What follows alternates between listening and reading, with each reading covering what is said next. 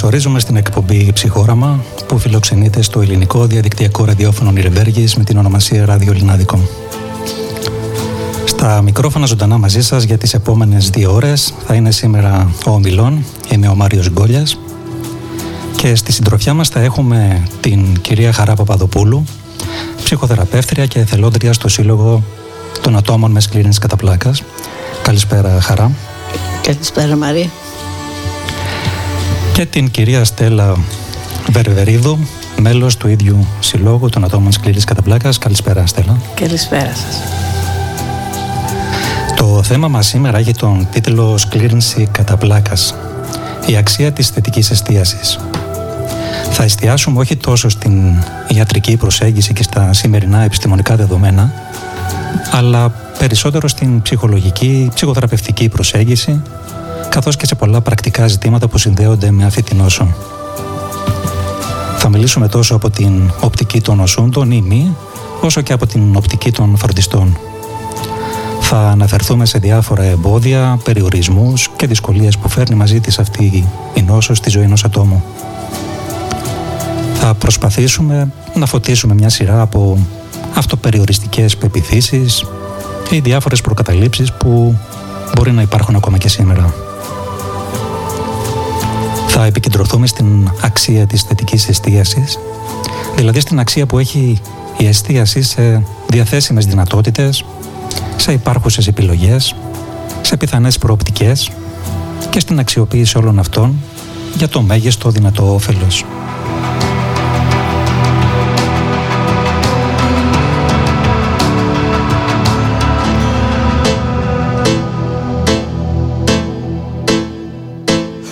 Me say rude boy. In a dance hall, reggae music I Would watch Charlie test and give you beat boy contest now. Oh Lord, so would you tell me now? Call me say rude boy. In a dance hall, reggae music I Would watch Charlie test and give you beat boy contest now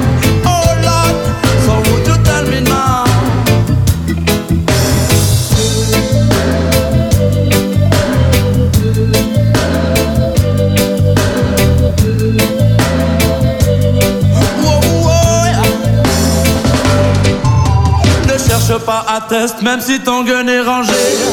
Tu ne sais jamais ce qui peut t'arriver. Car Babylone te rend mauvais. Oh là, car Babylone te rend mauvais. Engrainé dans le vice, tu commences à manquer de respect. C'est dur de faire face à la vie quand elle nous a jamais été. Élevé dans un 25 mètres carrés. Oh là, élevé dans un 25 mètres carrés. Tu passes tes journées dans un décor de béton armé Un quotidien synonyme de morosité. Trois chemins aux réalités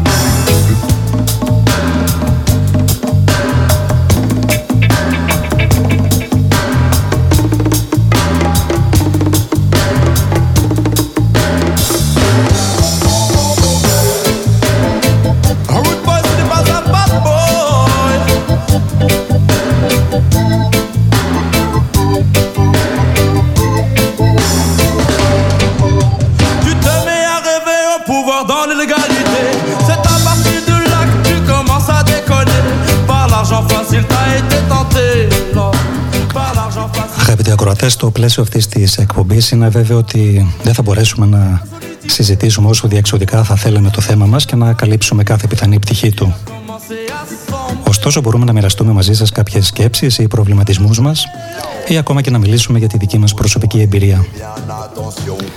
Η εκπομπή μας είναι περισσότερο μια εκπομπή διαλόγου και γι' αυτό σας προσκαλούμε, αν θέλετε, να μοιραστείτε και εσείς μαζί μας σχόλια, σκέψεις, συναισθήματα ή ακόμα και προβληματισμούς σχετικά με το θέμα της συζήτησής μας. Ίσως μέσα από αυτή την αλληλεπίδραση να βγει κάτι ενδιαφέρον και ωφέλιμο για όλους. Ποιες είναι άραγε οι δικές σας σκέψεις σχετικά με το θέμα της κλίνης κατά πλάκας; Υπάρχει κάτι που θα θέλετε να μοιραστείτε και να ακουστεί ευρύτερα; Μήπως έχετε κάποιες ιδέες, προτάσεις που ίσως ήταν βοηθητικές και για κάποιους άλλους; Μπορείτε να επικοινωνείτε μαζί μας καθ' όλη τη διάρκεια της εκπομπής στέλνοντας τα μηνύματά σας είτε μέσα από τη σελίδα του ψυχοράματος στο Instagram ή στο Facebook είτε στον αριθμό Viber WhatsApp με αριθμό 697 4342 481 επαναλαμβάνω 697 43 42 48 1 Φυσικά υπάρχει και η δυνατότητα για τηλεφωνικές παρεμβάσεις σας στον ίδιο πάντα αριθμό. Θα χαρούμε πολύ για τη συμμετοχή σας.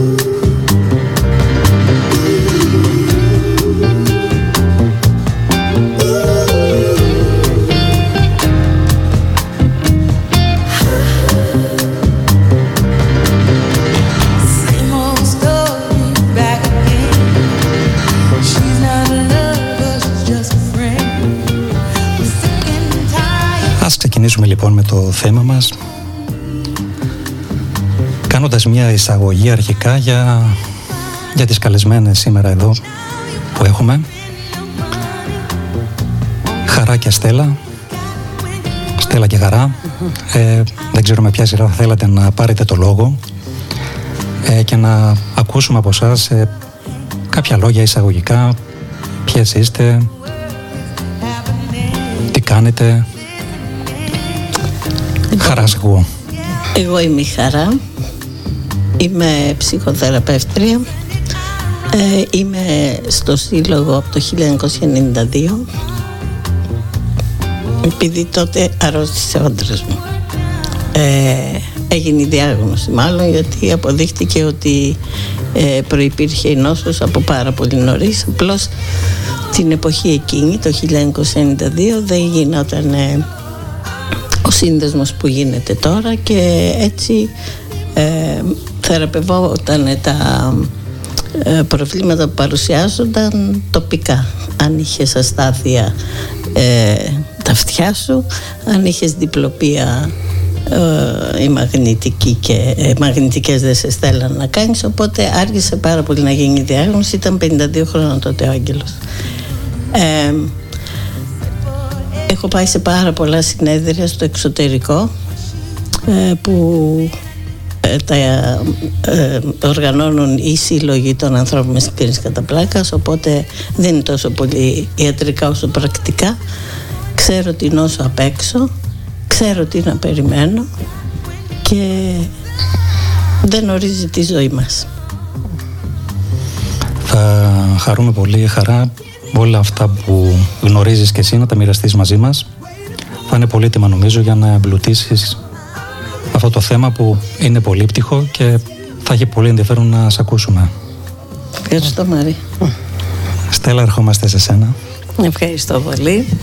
Εγώ είμαι Πάσχουσα. Έχω σκληρήσει κατά πλάκα εδώ και 20 χρόνια. Η αρχή είναι πάντα δύσκολη, ξαφνιάζεσαι, ε, αλλάζουν τα δεδομένα, φοβάσαι πάρα πολύ γιατί είναι κάτι καινούριο, δεν ξέρουμε τι είναι ακριβώς γιατί δεν έχουμε μάθει πολλά πράγματα στην πρώτη επαφή και ιδίως αν έχεις μικρά παιδιά, το πρώτο μέλημά σου είναι να σκεφτείς τι θα γίνει με τα παιδιά σου και πώς θα το αντιμετωπίσεις. Ε, στην πορεία συνέρχεσαι, το μαθαίνεις συνήθως σε μια έξαρση, που σημαίνει ότι είσαι και στα χειρότερά σου. Το μεγαλύτερο σύμπτωμα μας είναι η πολυκόπωση, πάρα πολύ κόπωση. Ε, και είναι σε έξαρση εκείνο το διάστημα. Οπότε δεν μπορείς να δεις και πολλά πράγματα θετικά. Όσο αρχίζει να συνέρχεσαι όμως, πρέπει να το δεις πιο σοβαρά, ε, πιο υπεύθυνα και να μπορέσεις να το αντιμετωπίσεις σαν κάτι που μας έτυχε και απλά πρέπει να συμβιώσουμε μαζί του γιατί δεν είναι κάτι που φεύγει. Και έτσι και έκανα και θεωρώ ότι είμαι πολύ καλά και με τη βοήθεια της χαράς και της ομάδας ψυχοθεραπείας ακόμα καλύτερα. Θα, τα, θα έχουμε την ευκαιρία να τα πούμε όλα αυτά στην, στην πορεία μέσα από ποιους τρόπους ε, και εσείς προσωπικά έχετε βοηθηθεί αλλά και πώς μπορεί κάποιος να βοηθηθεί, πού μπορεί να επιθυνθεί και τι μπορεί να κάνει. Από τα πρώτα του βήματα, μάλλον από το πρώτο βήμα της διάγνωσης μέχρι ε, την ίαση, την πορεία προς την ίαση, εν πάση να το θέσω πιο, πιο εύστοχα. Ε, να πούμε ίσως και δύο λόγια για το τι είναι η σκλήρινση, γιατί δεν ξέρουμε αν ξέρουν όλοι. Θα, θα αναφερθούμε αμέσως μετά. Ήθελα πρώτα να σας ακούσω για να δώσετε ένα στίγμα δικό σας. Και έχει πάρα πολύ ενδιαφέρον το ότι θα μιλήσουν σήμερα άνθρωποι που ε, το βιώνουν αυτό, το έχουν βιώσει, έχουν ε, προσωπική εμπειρία. Δεν είναι άνθρωποι που θα μιλήσουν απ' έξω ε, ή από κάποιες θεωρητικές γνώσεις, αλλά μέσα από το προσωπικό τους βίωμα και αυτό είναι που θα κάνει την, τη διαφορά. Και σε όλους εμάς που θα σας ακούσουμε.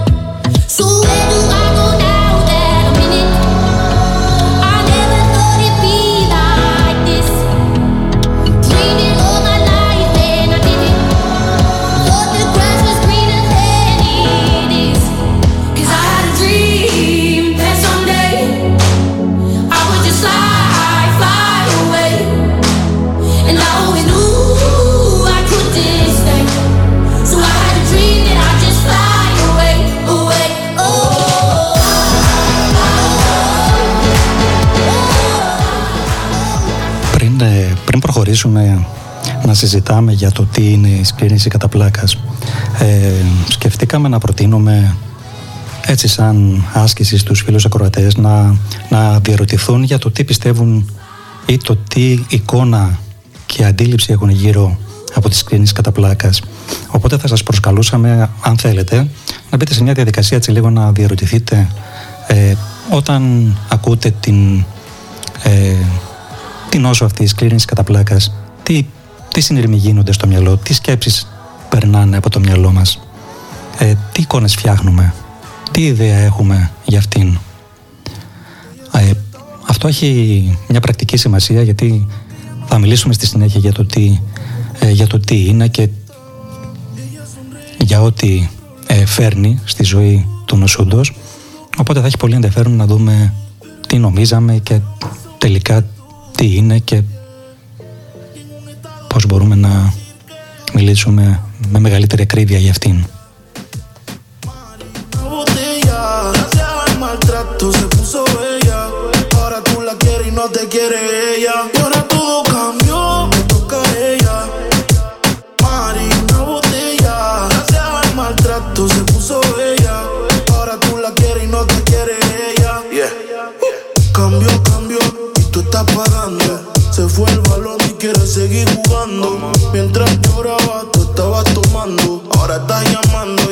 Que va para la calle sin dar detalles.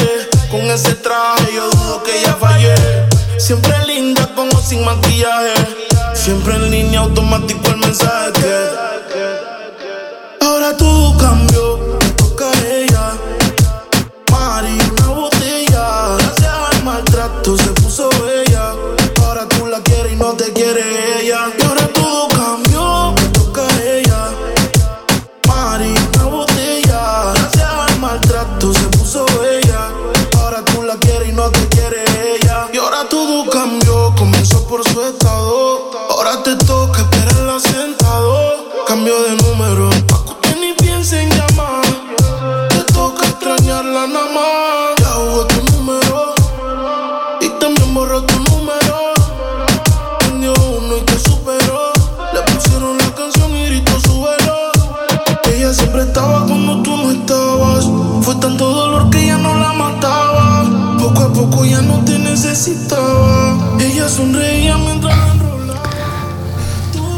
Λοιπόν, χαρά. Νομίζω ότι είσαι προετοιμασμένη γνωρίζοντας ότι θα ξεκινήσω από σένα.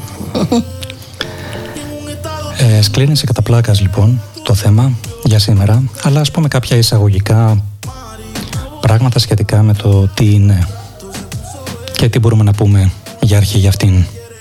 Ωραία. Εγώ όμως θα πω, θα πω πρώτα τι δεν είναι. λοιπόν, δεν είναι μεταδοτική ασθένεια, ε, ούτε ψυχική διαταραχή, ούτε κληρονομική πάθηση. Δεν ξέρουμε ποια είναι η αιτία της εμφάνισης αυτής της νόσου.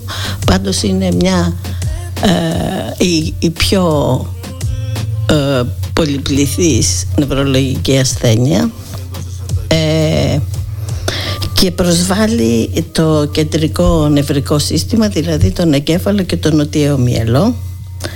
Εμφανίζεται γύρω στην ηλικία των 20 έως 50 και πολύ σπάνια ε, κάτω από τα 12 και πάνω από τα 50.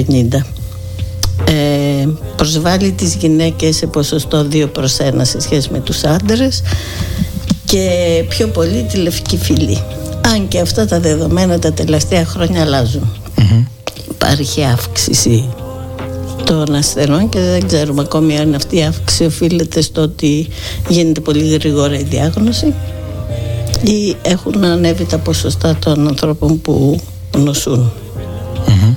Ε, ξέρουμε όμως το μηχανισμό της ότι τα ε, λευκά αιμοσφαίρια που προστατεύουν ε, από τις φλεγμόνες και τα λοιπά για κάποιο λόγο επιτίθενται στη μυελίνη του νευρικού συστήματος του εγκεφάλου και, τη, ανα, και επειδή εκεί υπάρχει κάποια φλεγμονή την οποία θεωρούν ως εχθρό ή σαν να ήταν μια φλεγμονή και τρώνε το περίφημα των νεύρων που είναι η μυελίνη με αποτέλεσμα να μην μπορούν να μεταδίδονται γρήγορα ή και καθόλου τα μηνύματα από τον εγκέφαλο στα, σε αυτό που θέλουμε να κάνουμε.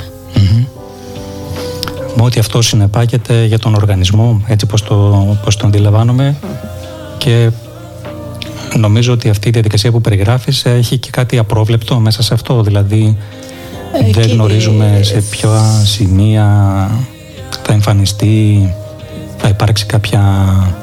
Ε, εκεί στον Κάποια εγκέφαλο βλάβη. όταν, όταν η μυελίνη ε, όταν τα τάφνα πολίτερα καταστρέψουν τη μυελίνη αναλόγως πόσο μεγάλη είναι αυτή η ζημιά έχουμε και τις αντίστοιχες ε, τα αντίστοιχα συμπτώματα.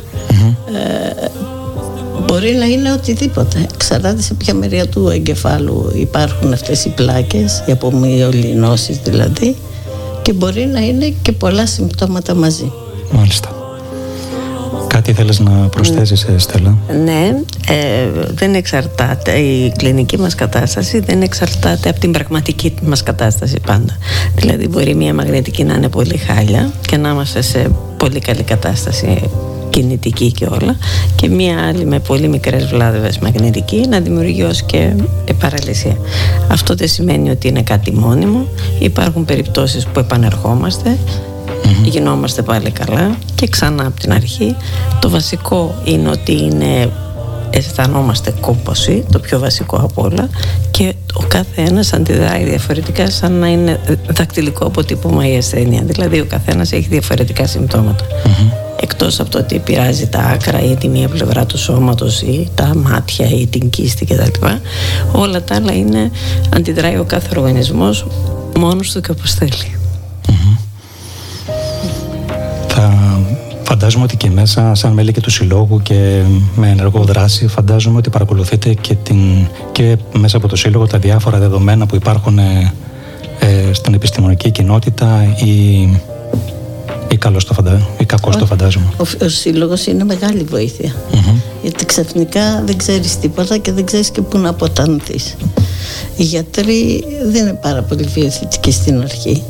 Και ο Σύλλογος ε, εκτός του ότι σε ενημερώνει κάνει και ημερίδες που ε, είναι και αυτές ενημερωτικές αλλά έχει και ομάδες με θελοντές ψυχολόγους. Ε, κάνουν πιλάτες κάνουν γιόγκα.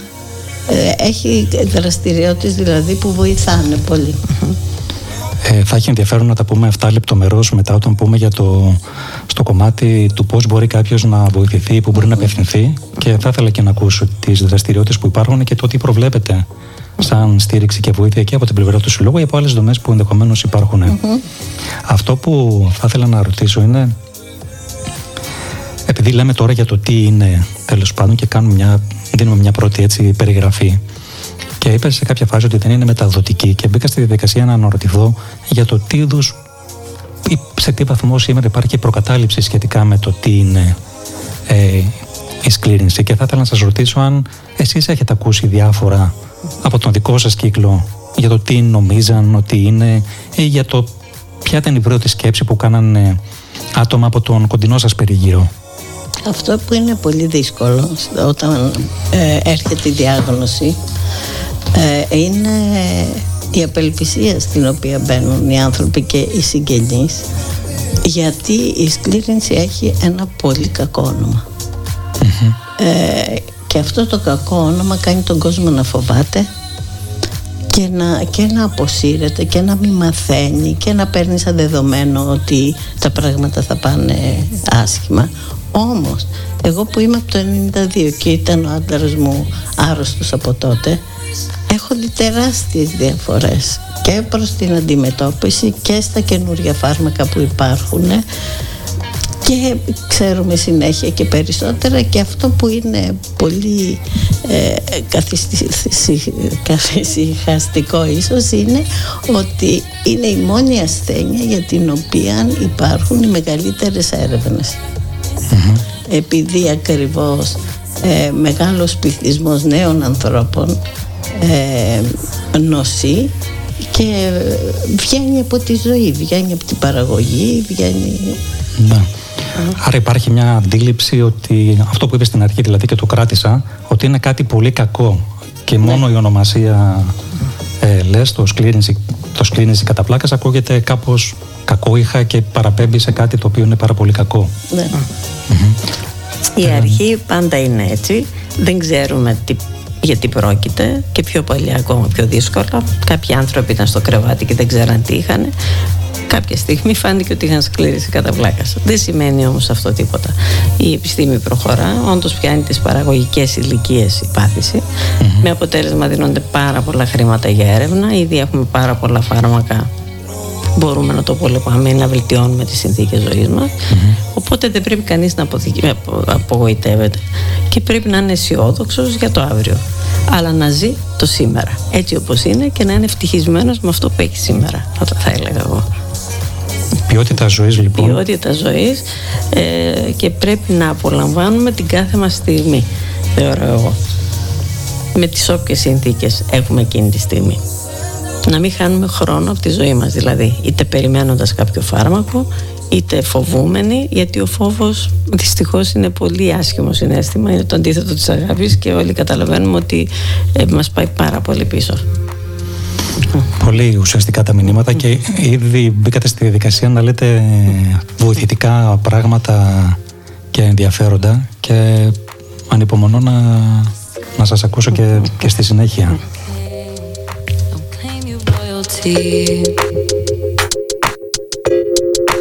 Know me when I am small, not when I am big.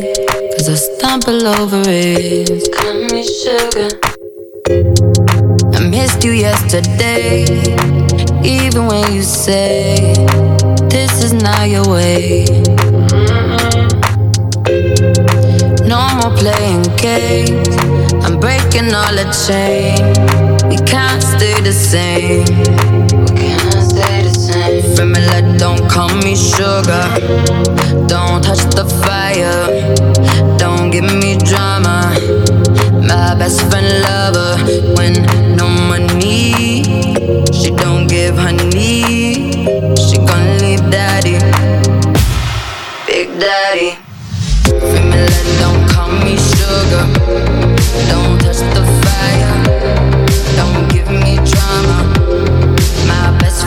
Lover when no money. She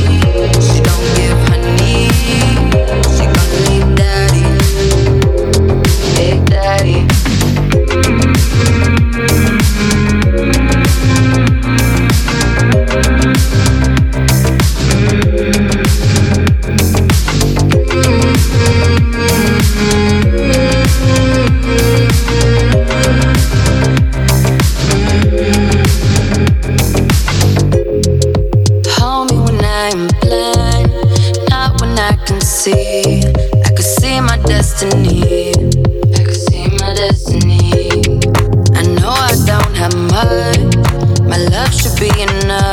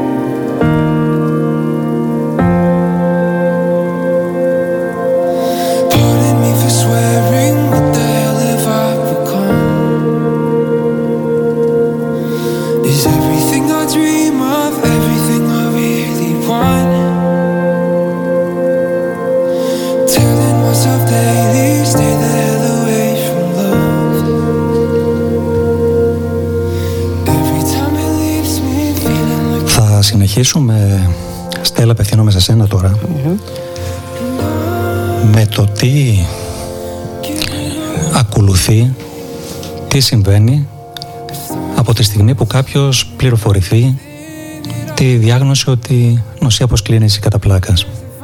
Βεβαίως.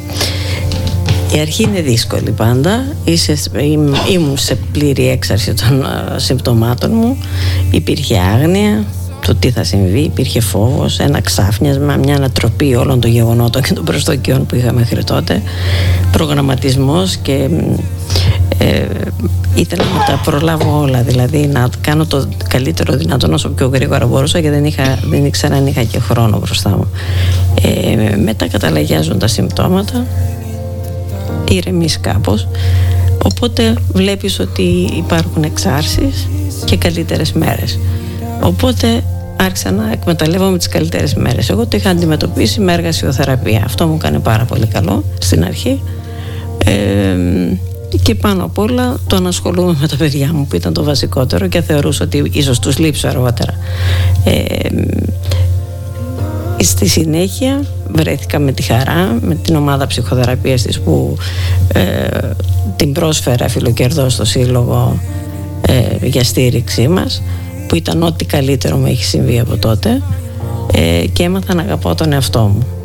Ένας που πάσχει από κάποια σοβαρή ασθένεια ε, σκέφτεται τον εαυτό του πολύ περισσότερο από ότι τον σκεφτόταν πιο μπροστά. Επομένως ε, το έμαθα αυτό ε, και νομίζω ότι ο καθένας αν ρωτήσουμε στην ομάδα μας τουλάχιστον θα σας έλεγε ότι ε, γινόμαστε καλύτεροι άνθρωποι. Γιατί υπολογίζουμε την κάθε στιγμή που ζούμε και είμαστε ευτυχισμένοι για αυτήν. Αυτό γίνεται μετά. Το παίρνεις απόφαση παίρνεις δύναμη από αυτό και χαίρεσαι την κάθε στιγμή. Ακόμα και τον πρωινό ήλιο ή το πρωινό σήκωμα από το κρεβάτι. Γιατί ε, μερικές φορές μπορεί να μην συμβαίνει αυτό και δυσκολεύεσαι. Οπότε όταν το έχεις είσαι ευγνώμων. Αυτό είναι το βασικότερο. Μια ανατροπή, μια ευνίδια ανατροπή γιατί... Σε κάνει καλύτερο άνθρωπο όμως γιατί ξέρεις ότι πρέπει να ασχοληθείς πλέον με τον εαυτό σου ε, να βάλεις τα πρέπει ή το τι, ε, το τι πρέπει να κάνω. Δεν υπάρχει πρέπει, υπάρχει θέλω μετά. Και ε, σίγουρα συναισθηματικά είσαι πολύ πιο γεμάτος.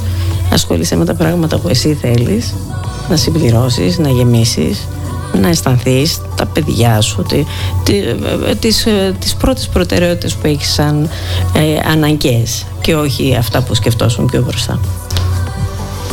Μια μεγάλη, μια μεγάλη ανατροπή Στέλλα έτσι όπως το ακούω η οποία όμως τουλάχιστον στο δικό σου παράδειγμα στη δική σου περίπτωση άλλαξε πάρα πολλά όσον αφορά τον τρόπο που σκεφτόσουν παλαιότερα και το πώς μετά ναι. νοηματοδοτήθηκαν διαφορετικά όσα έκανες.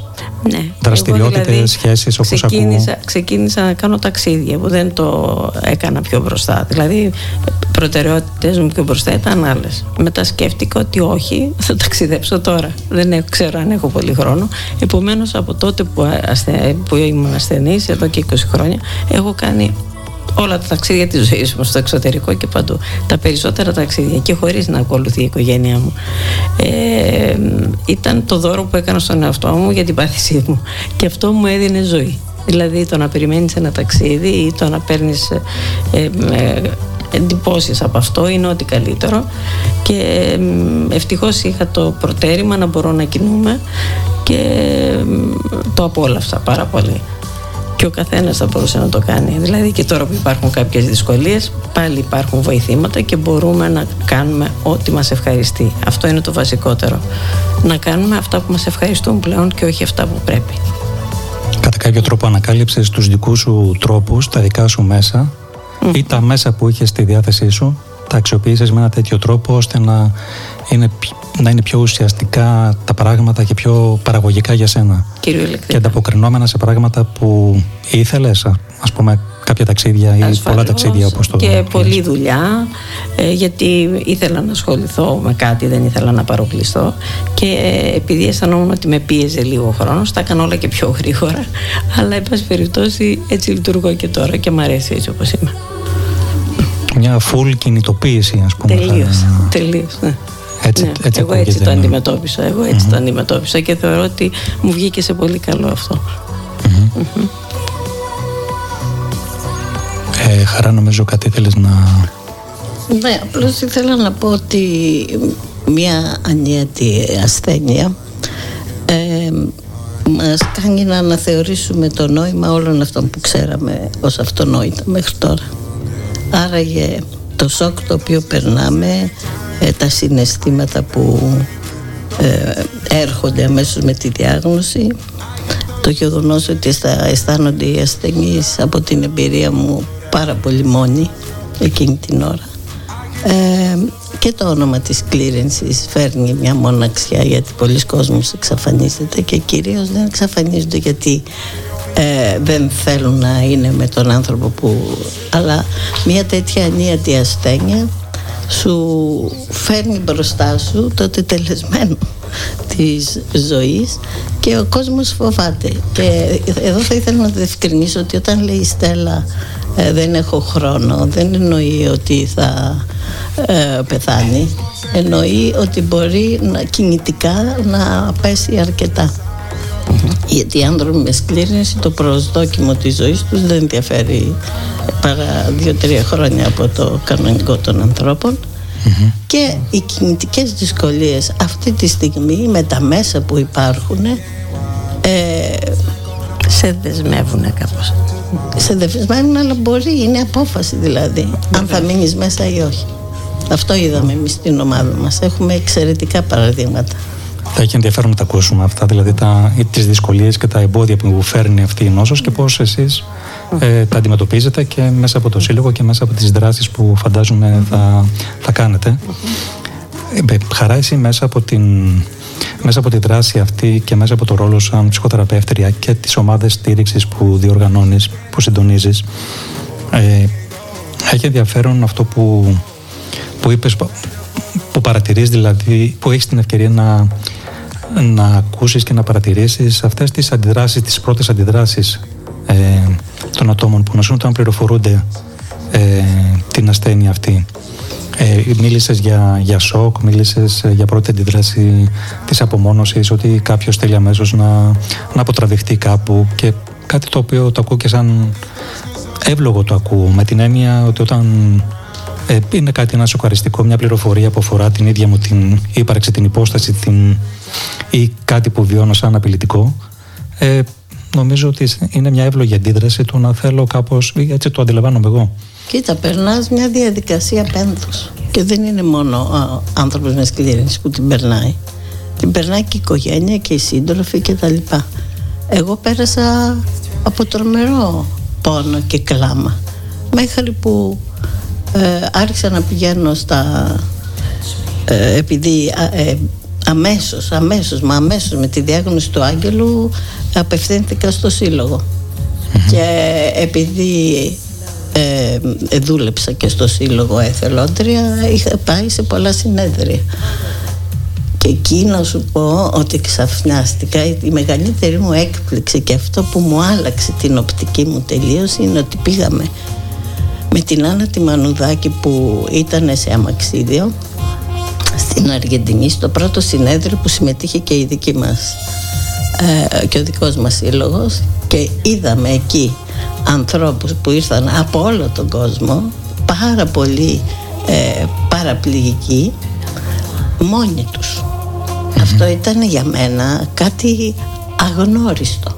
Δεν το είχαμε ξαναδεί και δεν βλέπουμε και ανθρώπους ακόμη που να αυτό ήταν το 1992 νομίζω ή 1994 δεν, δεν κυκλοφορούσαμε. Δεν βλέπουμε στον δρόμο εμείς ανθρώπους ε, στην Ελλάδα με αμαξίδια συχνά.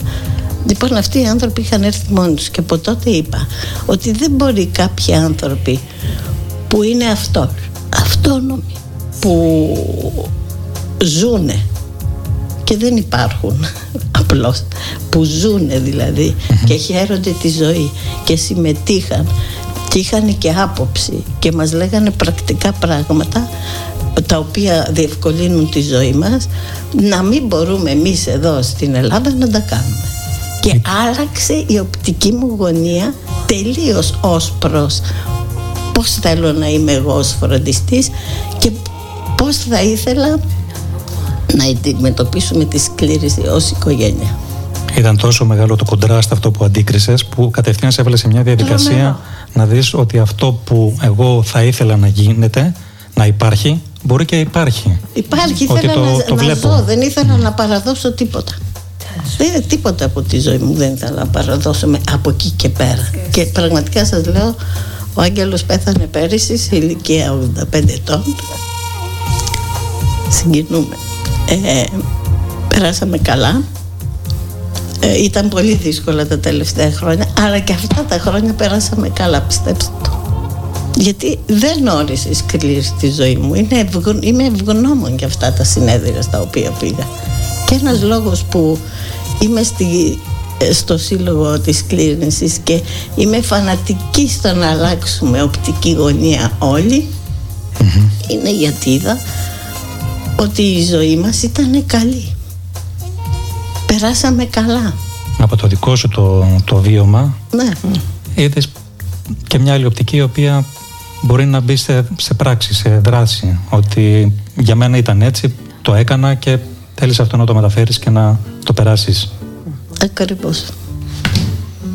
Και εγώ σαν ασθενής και με την ομάδα μαζί με τη χαρά δεχόμαστε πολλά άτομα και έξω από την ομάδα μας και μόνο που θα δουν ότι εμείς ζούμε, χαιρόμαστε ε, είμαστε μια πολύ καλή παρέα. Ζούμε φυσιολογικά με τις όποιες δυσκολίες. Αυτούς αργαζόμαστε. Τους κάνουμε να αισθάνονται και αυτούς άνετα όσοι έρχονται μαζί μας. Και γενικά όποιος μαθαίνει ότι έχει σκληρήσει κατά πλάκας καλό είναι να απευθυνθεί στο σύλλογο να μάθει και τα δικαιώματά του και τα οικονομικά δικαιώματά του και το πώς θα περάσει από και πά και τι πρέπει να κάνει για να διευκολυνθεί λίγο τουλάχιστον με τα χρήματα ε, που είναι πολύ βασικός παράγοντας και αυτό για να μπορείς να κινείσαι άνετα και από εκεί και ύστερα ε, όλα θα μπουν σε μια σειρά. Όλα μπορούμε να τα κάνουμε αρκεί να έχουμε και πάνω απ' όλα να παραδεχτούμε το πρόβλημά μας. Να το παραδεχτούμε. Είναι ένα πρόβλημα υπαρκτό δεν θα σταματήσουμε να το έχουμε αλλά το καλό είναι να ξέρουμε τι είμαστε και πώς μπορούμε να πορευτούμε.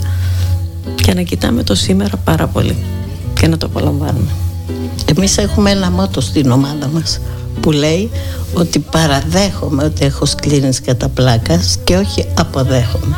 Το αποδέχομαι είναι μυρολατρεία, μου έτυχε τι να κάνω. Το παραδέχομαι είναι, είμαι στην πραγματικότητα και βλέπω τι μπορώ να κάνω για να ζω. Δίνεται μια ακόμα πιο έντονη ένα πιο έντονο νόημα στην αποδοχή. Έτσι πώς το, πώς το περιγράφεις, έτσι πώς, έτσι πώς το ακούω εγώ και έρχεται στα αυτιά μου, είναι σαν μια ολοκληρωτική αποδοχή. Έχει τη βάση πάλι την αποδοχή, αλλά σε μια ένταση πολύ μεγαλύτερη από μια συνηθισμένη αποδοχή. Έτσι κάπως το ναι. περνάει σε μένα. Ναι. Ωραία. Ακριβώς.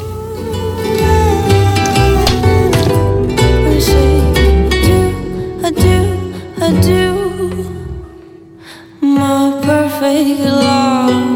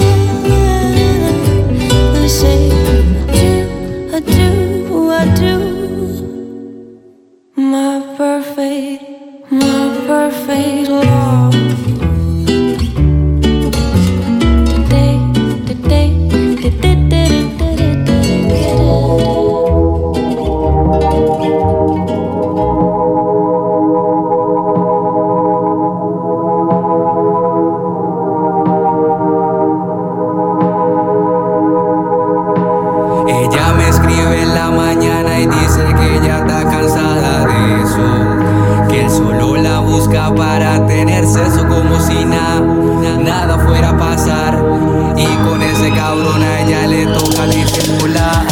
Ella me llama y me dice que quiere que la lleve de nuevo otra vez. De nuevo otra vez. Que ella no se aguanta ese cabrón que la maltrata y la trata como si fuera infiel. Como si fuera infiel. Ella me llama y me dice que quiere que la lleve de nuevo otra vez. De, nuevo otra vez. Ella no se aguanta ese cabrón que la maltrata y la trata como si fuera infiel. Como si fuera infiel. A veces cuando ella me mira, tú sabes, lo noto en su mirada. Ella se ve que se siente muy sola y que ya está muy decepcionada. Yo le invito sabes, de nuevo Jardín Plaza. Y dile a ese cabrón que tengo un 4-7 y qué pasa. Baby, yo te lo juro que si te toca, tú sabes, voy duro. Yo ya estoy cansado de todo eso y él solo busca mensajes de texto. Se, se pasa hablando de tú a sus. Y tú sufriendo, dices que porque no quiere. Ella me llama y me dice que quiere que la lleve de nuevo otra vez. De nuevo otra vez. Que ella no se aguanta ese cabrón que la maltrata y la trata como si fuera infiel. Como si fuera infiel. Ella me llama y me dice que quiere que la lleve de nuevo otra vez. De, de nuevo otra vez. Que ella no se aguanta ese cabrón que la maltrata y la trata como si fuera infiel. Como si fuera infiel. Ella de lunes a viernes se pasa en su casa. Porque ese cabrón todos los días ella la amenaza. Me, me dice lo mucho que quiere, lo mucho que le gusta ella quiere venir. Como te llamo, eh? Tú sabes, mami, ya cómo es que es. Ella quiere escaparse conmigo, tú sabes, de nuevo ya para RD. O nos vamos por Orlando, o pasando domingo. Ella quiere escaparse todo el día conmigo. Ella me llama y me dice que quiere que la lleve de nuevo otra vez. Que ella no se aguanta ese cabrón que la maltrata y la trata como si fuera infiel. Como si fuera infiel. Ella me llama y me dice que quiere que la lleve de nuevo otra vez. De, de- nuevo otra vez. Que ella no se aguanta ese cabrón que la maltrata y la trata como si fuera infiel. Como si fuera infiel. Baby. Antes el incomparable ya bebé. Desde Full Music otra vez. Musa verdad en los controles ya bebé. Y de Colombia pa' Puerto Rico y USA.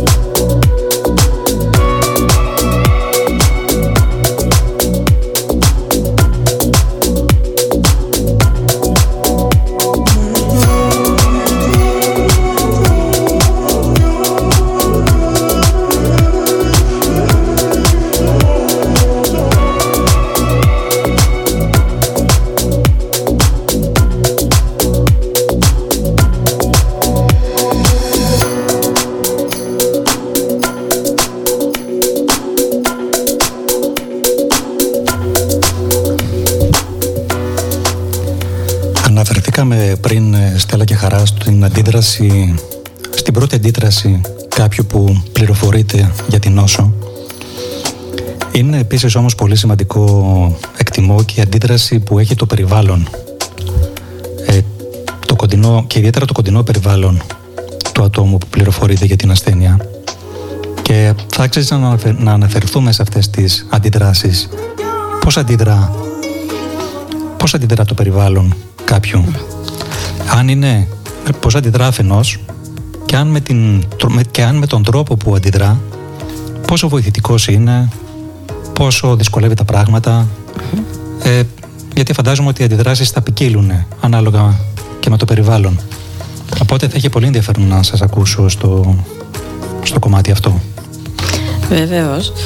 Ε, όταν, αστε, όταν ε, διαγνώστηκα το 2001 είχα δύο μικρά παιδιά, μικρά, 9 και 7 χρονών. ε, που σημαίνει ότι έπρεπε να τους το μεταφέρω με κάποιον τρόπο.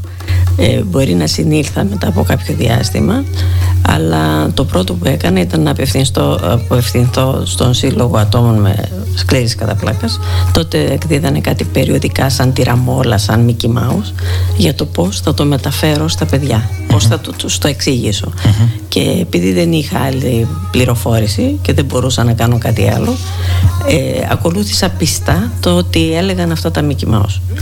Και μάλιστα ε, είχαν και άλλα τεύχη για τους μεγάλους, για τους ενήλικες, για τον σύζυγο και τα λοιπά. Ε, αλλά επειδή μου φάνηκαν πιο βαριά ε, δηλαδή δεν ήθελα να δω εκ των προτέρων το τι πρόκειται να πάθω ήθελα να το αφήσω για έκπληξη ε, δεν ασχολήθηκα καθόλου με εκείνα. Τους μετέφερα ό,τι ακριβώς έλεγε το Mickey Mouse για τα παιδιά ε, παρόλα αυτά όμως ε, στην πορεία ε, ανακάλυψα ότι είχαν ενοχληθεί τα παιδιά μου το πήραν πάνω τους και ιδίως ο μικρός μου γιος το θεώρησε ότι υπήρξε αιτία της ασθένειάς μου και ε, είχε μια ε, δύσκολη εφηβεία εξαιτίας αυτού. Ε, η χαρά που ήταν ε, πώς το λένε φροντίστρια τόσα χρόνια στον Άγγελο θα ξέρει πολύ καλύτερα να σας τα εξηγήσει αυτά. Ωστόσο δίνεις μια πολύ ενδιαφέρουσα διάσταση Στέλλα για το όταν υπάρχουν ανήλικα τέκνα κυρίως που εκ των πραγμάτων αδυνατούν να επεξεργαστούν ευαίσθητες και σοβαρές, πολύ σοβαρές πληροφορίες για το πώς θα πρέπει αυτό να επικοινωνηθεί. Βεβαίως, είναι πάρα πολύ σοβαρό ε, και εγώ παρόλο που ακολούθησα αυτά τα βήματα και δεν θεωρώ ότι ήμουν μια γρινιάρα ασθενής, ίσα ίσα ήμουν πολύ γενναία γιατί είναι ο χαρακτήρας μου έτσι και το έπαιρνα ότι να γίνει θα γίνει και με ενδιαφέρουν τα παιδιά πρώτα. Ε, παρόλα αυτά δημιουργήθηκε πρόβλημα στα παιδιά μου. Είχαν δύσκολη εφηβεία. Ε, Ας ακούσουμε τη χαρά καλύτερα. Και εδώ τίθεται πριν προχωρήσεις χαρά να το υπογραμμίσω τίθεται και η ανάγκη για την, για την προστασία των, των παιδιών. Δηλαδή το πώς θα επικοινωνηθεί, ο τρόπος που θα επικοινωνηθεί. Ε, γιατί και μέσα από την προσωπική σου εμπειρία, όπως λες, υπήρξε ένα κομμάτι ενοχικό που αναδύθηκε στο παιδί. Το πήρε πάνω του, λες, το χρεώθηκε. Ναι, ναι. Επειδή ήταν άτακτα παιδιά, ζωηρά, μες στη χαρά και όλα αυτά, όταν με έβλεπαν να καταβάλω στις περιόδους που είχα τις σώσει μου και αυτά, θεωρούσαν, ε, αισθανόντουσαν πολύ άσχημα. Ε, και μάλιστα ο μικρός μου γιος θεωρούσε ότι το πέρασε μόνος του όλο αυτό. Δεν είχε συμπαράσταση από κανέναν, δηλαδή και για τον μπαμπά και για τον αδερφό, θεωρούσαν ότι το είχαν πάρει πολύ και το περνούσε μόνος του όλο αυτό. Ε, αυτό βέβαια σε καμία περίπτωση δεν θα ήθελα να είχα συμβεί, αλλά δυστυχώς είναι και ευτυχώς όλα είναι τέλεια τώρα και δεν έχω πρόβλημα. Φέτης όμως το, το ζήτημα αυτό και το αναδεικνύεις για το πόσο σημαντικό είναι. Πολύ σημαντικό, πάρα πολύ σημαντικό. Ε, τα παιδιά πρέπει να καταλαβαίνουν ότι έχουμε δυσκολίες κάποιες περιόδους, πρέπει να βοηθούν σε αυτές τις δυσκολίες, να είναι συμμέτοχοι σε όλη την βοήθεια μέσα στο σπίτι. Ε, και πάνω απ' όλα να μην χάσουν την παιδικότητά τους εξαιτίας Πολύ βασικό. Πέρα από τον ηχικό κομμάτι που μπορεί να, ναι. να υπάρξει, να ναι. μην... Ναι, να μην αισθανθούν ανασφάλεια για κάτι. Γιατί και εμείς δεν θελήσαμε να αρρωστήσουμε. Ήταν τυχαίο γεγονός. Οπότε ε, αντιμετωπίζουμε με τον καλύτερο τρόπο αυτό το τυχαίο γεγονός που έτυχε σε εμάς και πρέπει να το αντιμετωπίσουμε για να είμαστε όλοι καλά στην οικογένεια. ώστε να βρεθεί και η χρυσή τομή. Και η χρυσή τομή για να το περάσουμε ανέμακτα. Ναι. Αφενός ναι. να επικοινωνηθεί αυτό και να μην παραμείνει ένα, κρυμμένο, ένα καλά κρυμμένο μυστικό και ταυτόχρονα να προστατευτεί και η ισορροπία. Ασφαλώς. Και... Όχι, εγώ ε, δεν ήμουν ποτέ του κρυμμένου μυστικού ε, και μάλιστα μ, όπου βρισκόμασταν έλεγα ε, έχω σκληρήσει κατά πλάκα σε σημείο να μου λέει ο, ο σύζυγος ότι ε, τους προκαλώ αλλά μ, εκείνο το διάστημα έλεγα καλύτερα να ξαφνιαστούν τώρα με αυτό που τους λέω παρά όταν θα με δουν πάνω σε αμαξίδιο. Επομένως για- εγώ ήμουν καλυμμένη δηλαδή δεν θεωρούσα ότι έπρεπε να το κρύψω. Υπάρχουν πολλά άτομα που αισθάνονται ότι ή φοβούνται ή δεν θέλουν να το κοινοποιήσουν. Εγώ δεν ήμουν από αυτούς τους ανθρώπους. Εγώ ήθελα να το πω για να ξέρω τι με περιμένει, να ξέρουν και αυτοί τι μπορεί να δουν σε μένα αργότερα. Ήταν ο τρόπος που επέλεξες Ναι, εσύ; αυτό, αυτό το επέλεξα εγώ προσωπικά, αλλά δεν μπορούν να το κάνουν όλοι οι άνθρωποι αυτό. Γιατί ίσως θεωρούν ότι δεν θα τους αποδεχτεί η κοινωνία εύκολα ή ότι θα τους λυπούνται, ότι κάτι. Και είναι πάντα το διαφορετικό και το πλαίσιο, δηλαδή το πλαίσιο της οικογένειας, οι σχέσεις που υπάρχουν, Οπωσδήποτε όλα πόσο πόσο... νερό. συγκροτημένες είναι αυτές οι σχέσεις, πόσο αντέχουν. Σίγουρα. Είναι παράγοντες που όλα πρέπει να.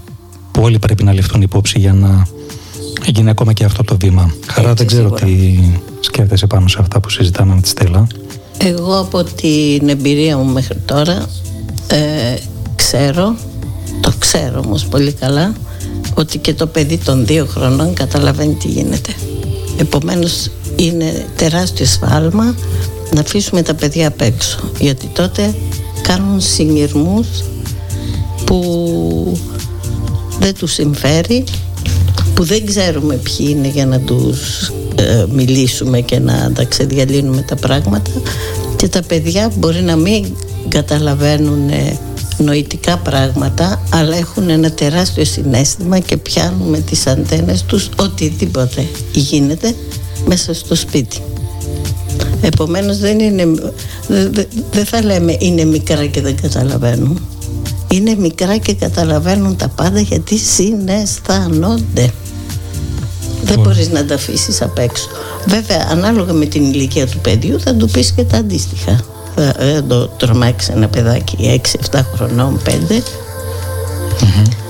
Ωστόσο, υπάρχει αυτή η διάκριση που κάνεις του νοητικού με το συναισθηματικό πεδίο. Ναι, ναι. Άλλο το πώς θα μιλήσω ε, θεωρητικά νοητικά σε ένα παιδί, και άλλο το να το αποκρύψω ζωτικές πληροφορίες για την κατάσταση που υπάρχει και που βιώνω ε, εγώ που ασθενώ, την ίδια στιγμή που το ίδιο το παιδί αντιλαμβάνεται και εισπράττει όλα αυτά τα μηνύματα σε συναισθηματικό πεδίο.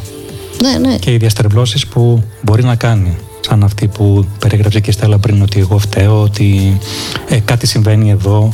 Ε, και αναρωτιέμαι πόσο μπερδευτικό μπορεί να είναι αυτό και για το παιδί.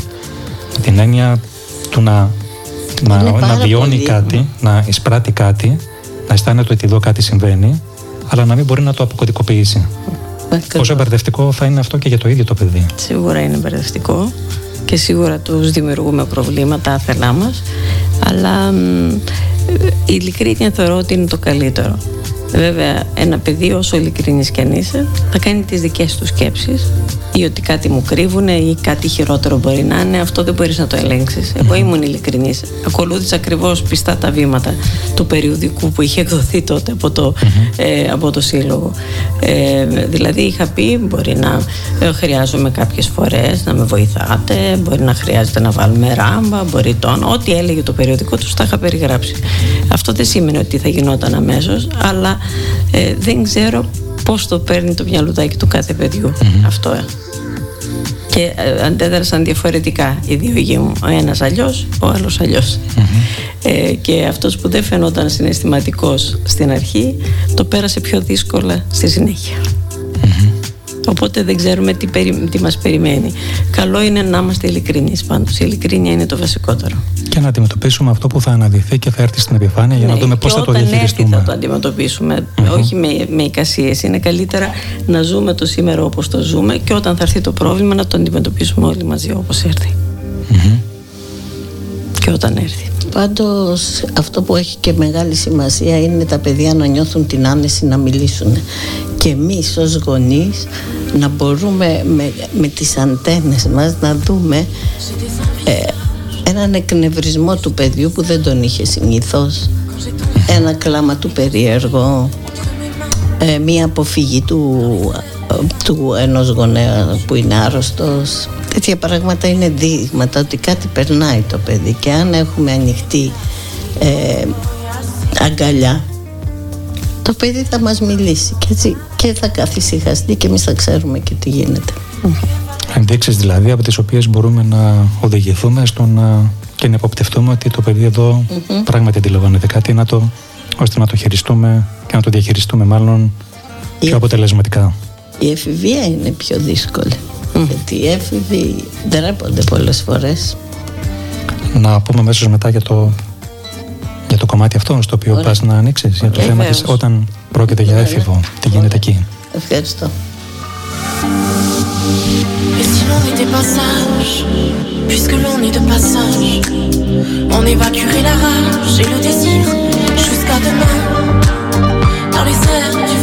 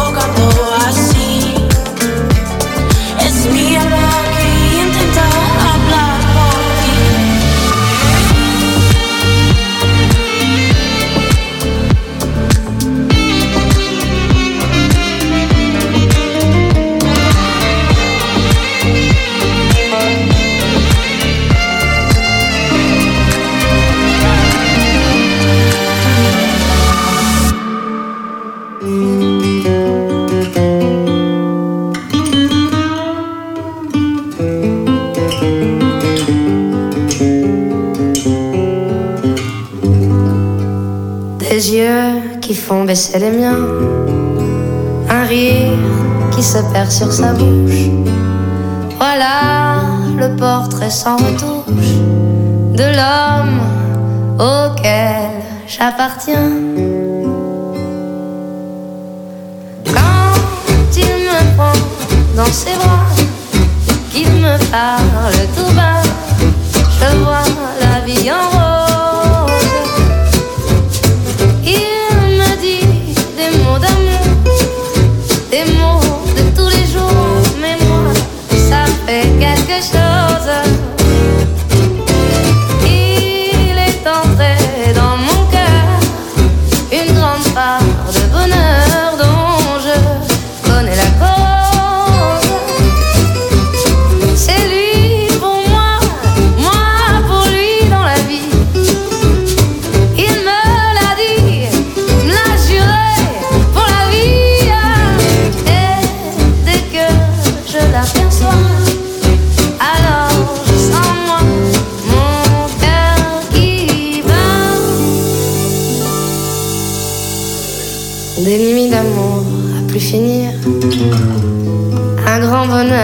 Sa place. Des ennuis, des chagrins s'effacent.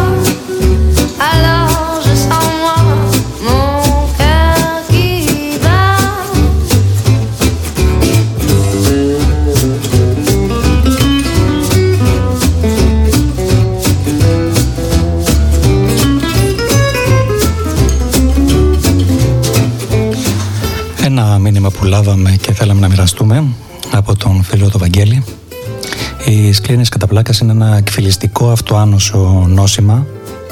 Η προέλευσή της ακόμα είναι ένα ερώτημα, η εξέλιξή της είναι όμως μια οριστική απάντηση. Ήρθε να αλλάξει ορισμένα δεδομένα και να οδηγήσει σε ένα νέο τρόπο και εκτέλεση σκέψης και δράσης τη ζωή του Πάσκοντα. Είναι μια ασθένεια που ισομερίζει την ευθύνη της στον ψυχολογικό και στο σωματικό παράγοντα. Ευχαριστούμε, Βαγγέλη, για το μήνυμά σου. Η διάσταση ή ο παράγοντας του ψυχολογικού και του σωματικού όπως αναφέρεις σίγουρα θα μας απασχολήσει και εμάς εδώ στην σημερινή εκπομπή. Ε, νομίζω ότι η Στέλλα και Χαρά έχει πολύ ενδιαφέρον να το αναπτύξουμε όσο προλάβουμε αυτό. Ποια είναι η δική σας εμπειρία και η, ίσως και η προσωπική αλλά και από τον ευρύτερο κύκλο σας. Οπότε θα προχωρήσουμε ίσως μετά σε αυτό να επενθυμίσω ότι μπορείτε να επικοινωνείτε κατά όλη τη διάρκεια της εκπομπής είτε μέσω της σελίδας στο Instagram και Facebook του Ψυχοράματος είτε με μήνυμα στο WhatsApp ή Viber με αριθμό 697 43 42 481 Επαναλαμβάνω 697 43 42 481 Αναμένουμε τα μηνύματά σας και τα σχόλιά σας.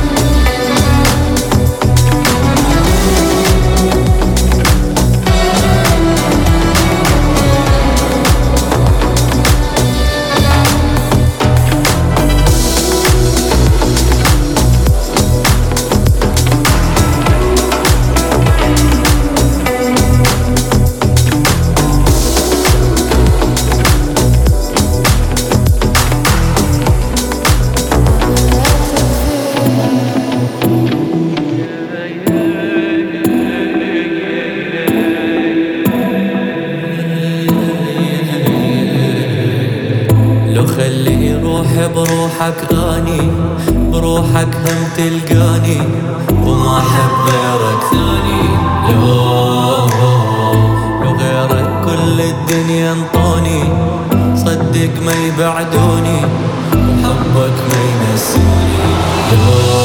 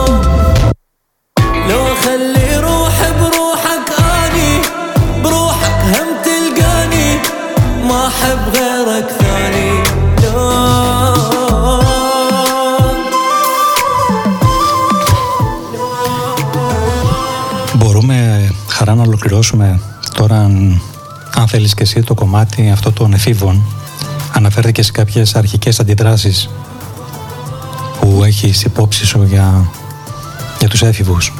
Ναι. Η εφηβεία είναι μια ε, περίοδος της ζωής των παιδιών που πρέπει μέσα σε πολύ λίγο διάστημα τριών τεσσάρων χρονών ε, ναι, ετών να γίνουν ενήλικες από παιδιά. Εκείνη την περίοδο είναι πολύ αφοσιωμένοι στον εαυτό τους και γι' αυτό είναι δύσκολο να συμμετέχουν σε οικογενειακά πράγματα και μάλιστα ακόμη πιο δύσκολο όταν είναι μια τόσο σοβαρή αρρώστια. Επομένως και εδώ είναι το ίδιο. Η οικογένεια χρειάζεται να παραμείνει δεμένη και ο στόχος είναι να συνεχίσει τη ρουτίνα της καθημερινότητας όσο πιο πολύ μπορεί. Και πάλι, ε, εάν τον έφηβο τον αφήσεις λίγο ήσυχο, θα έρθει μόνος του και θα ρωτήσει και απαντάμε τις ερωτήσεις του.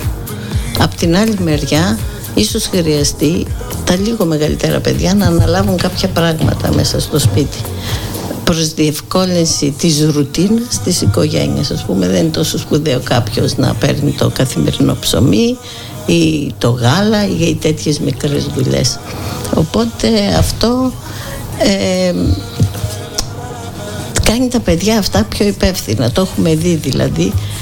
Δεν είναι κάτι τόσο σοβαρό που πολλές φορές οι γονείς το θεωρούν ε, πολύ σημαντικό στοιχείο. Είναι, με, είναι μέρος της προσαρμογής και της ε, συμμετοχής στα δρόμενα της οικογένειας με άλλο τρόπο τώρα.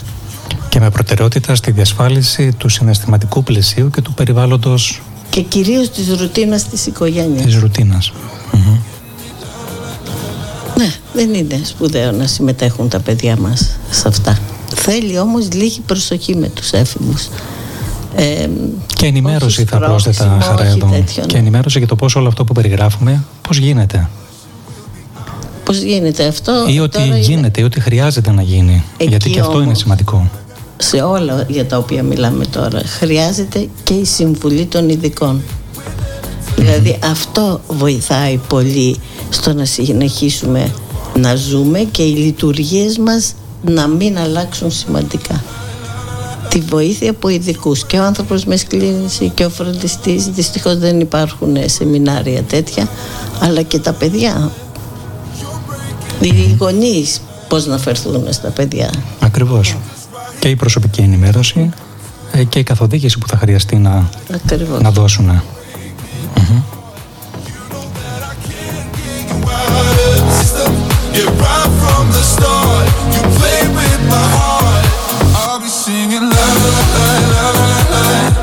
You're breaking me la.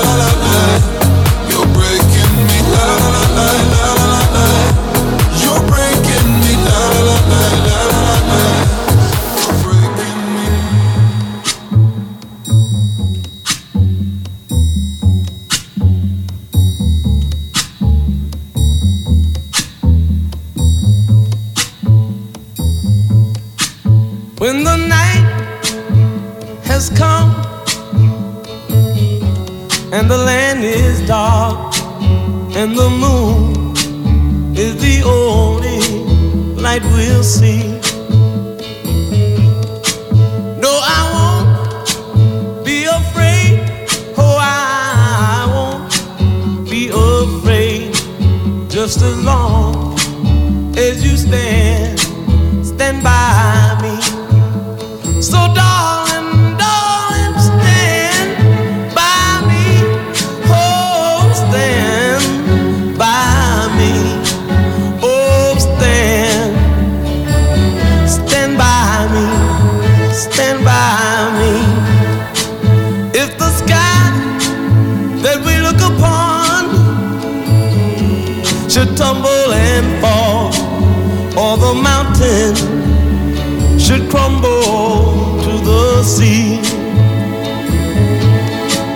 I won't cry, I won't cry, no, I won't shed a tear. Just as long as you stand, stand by.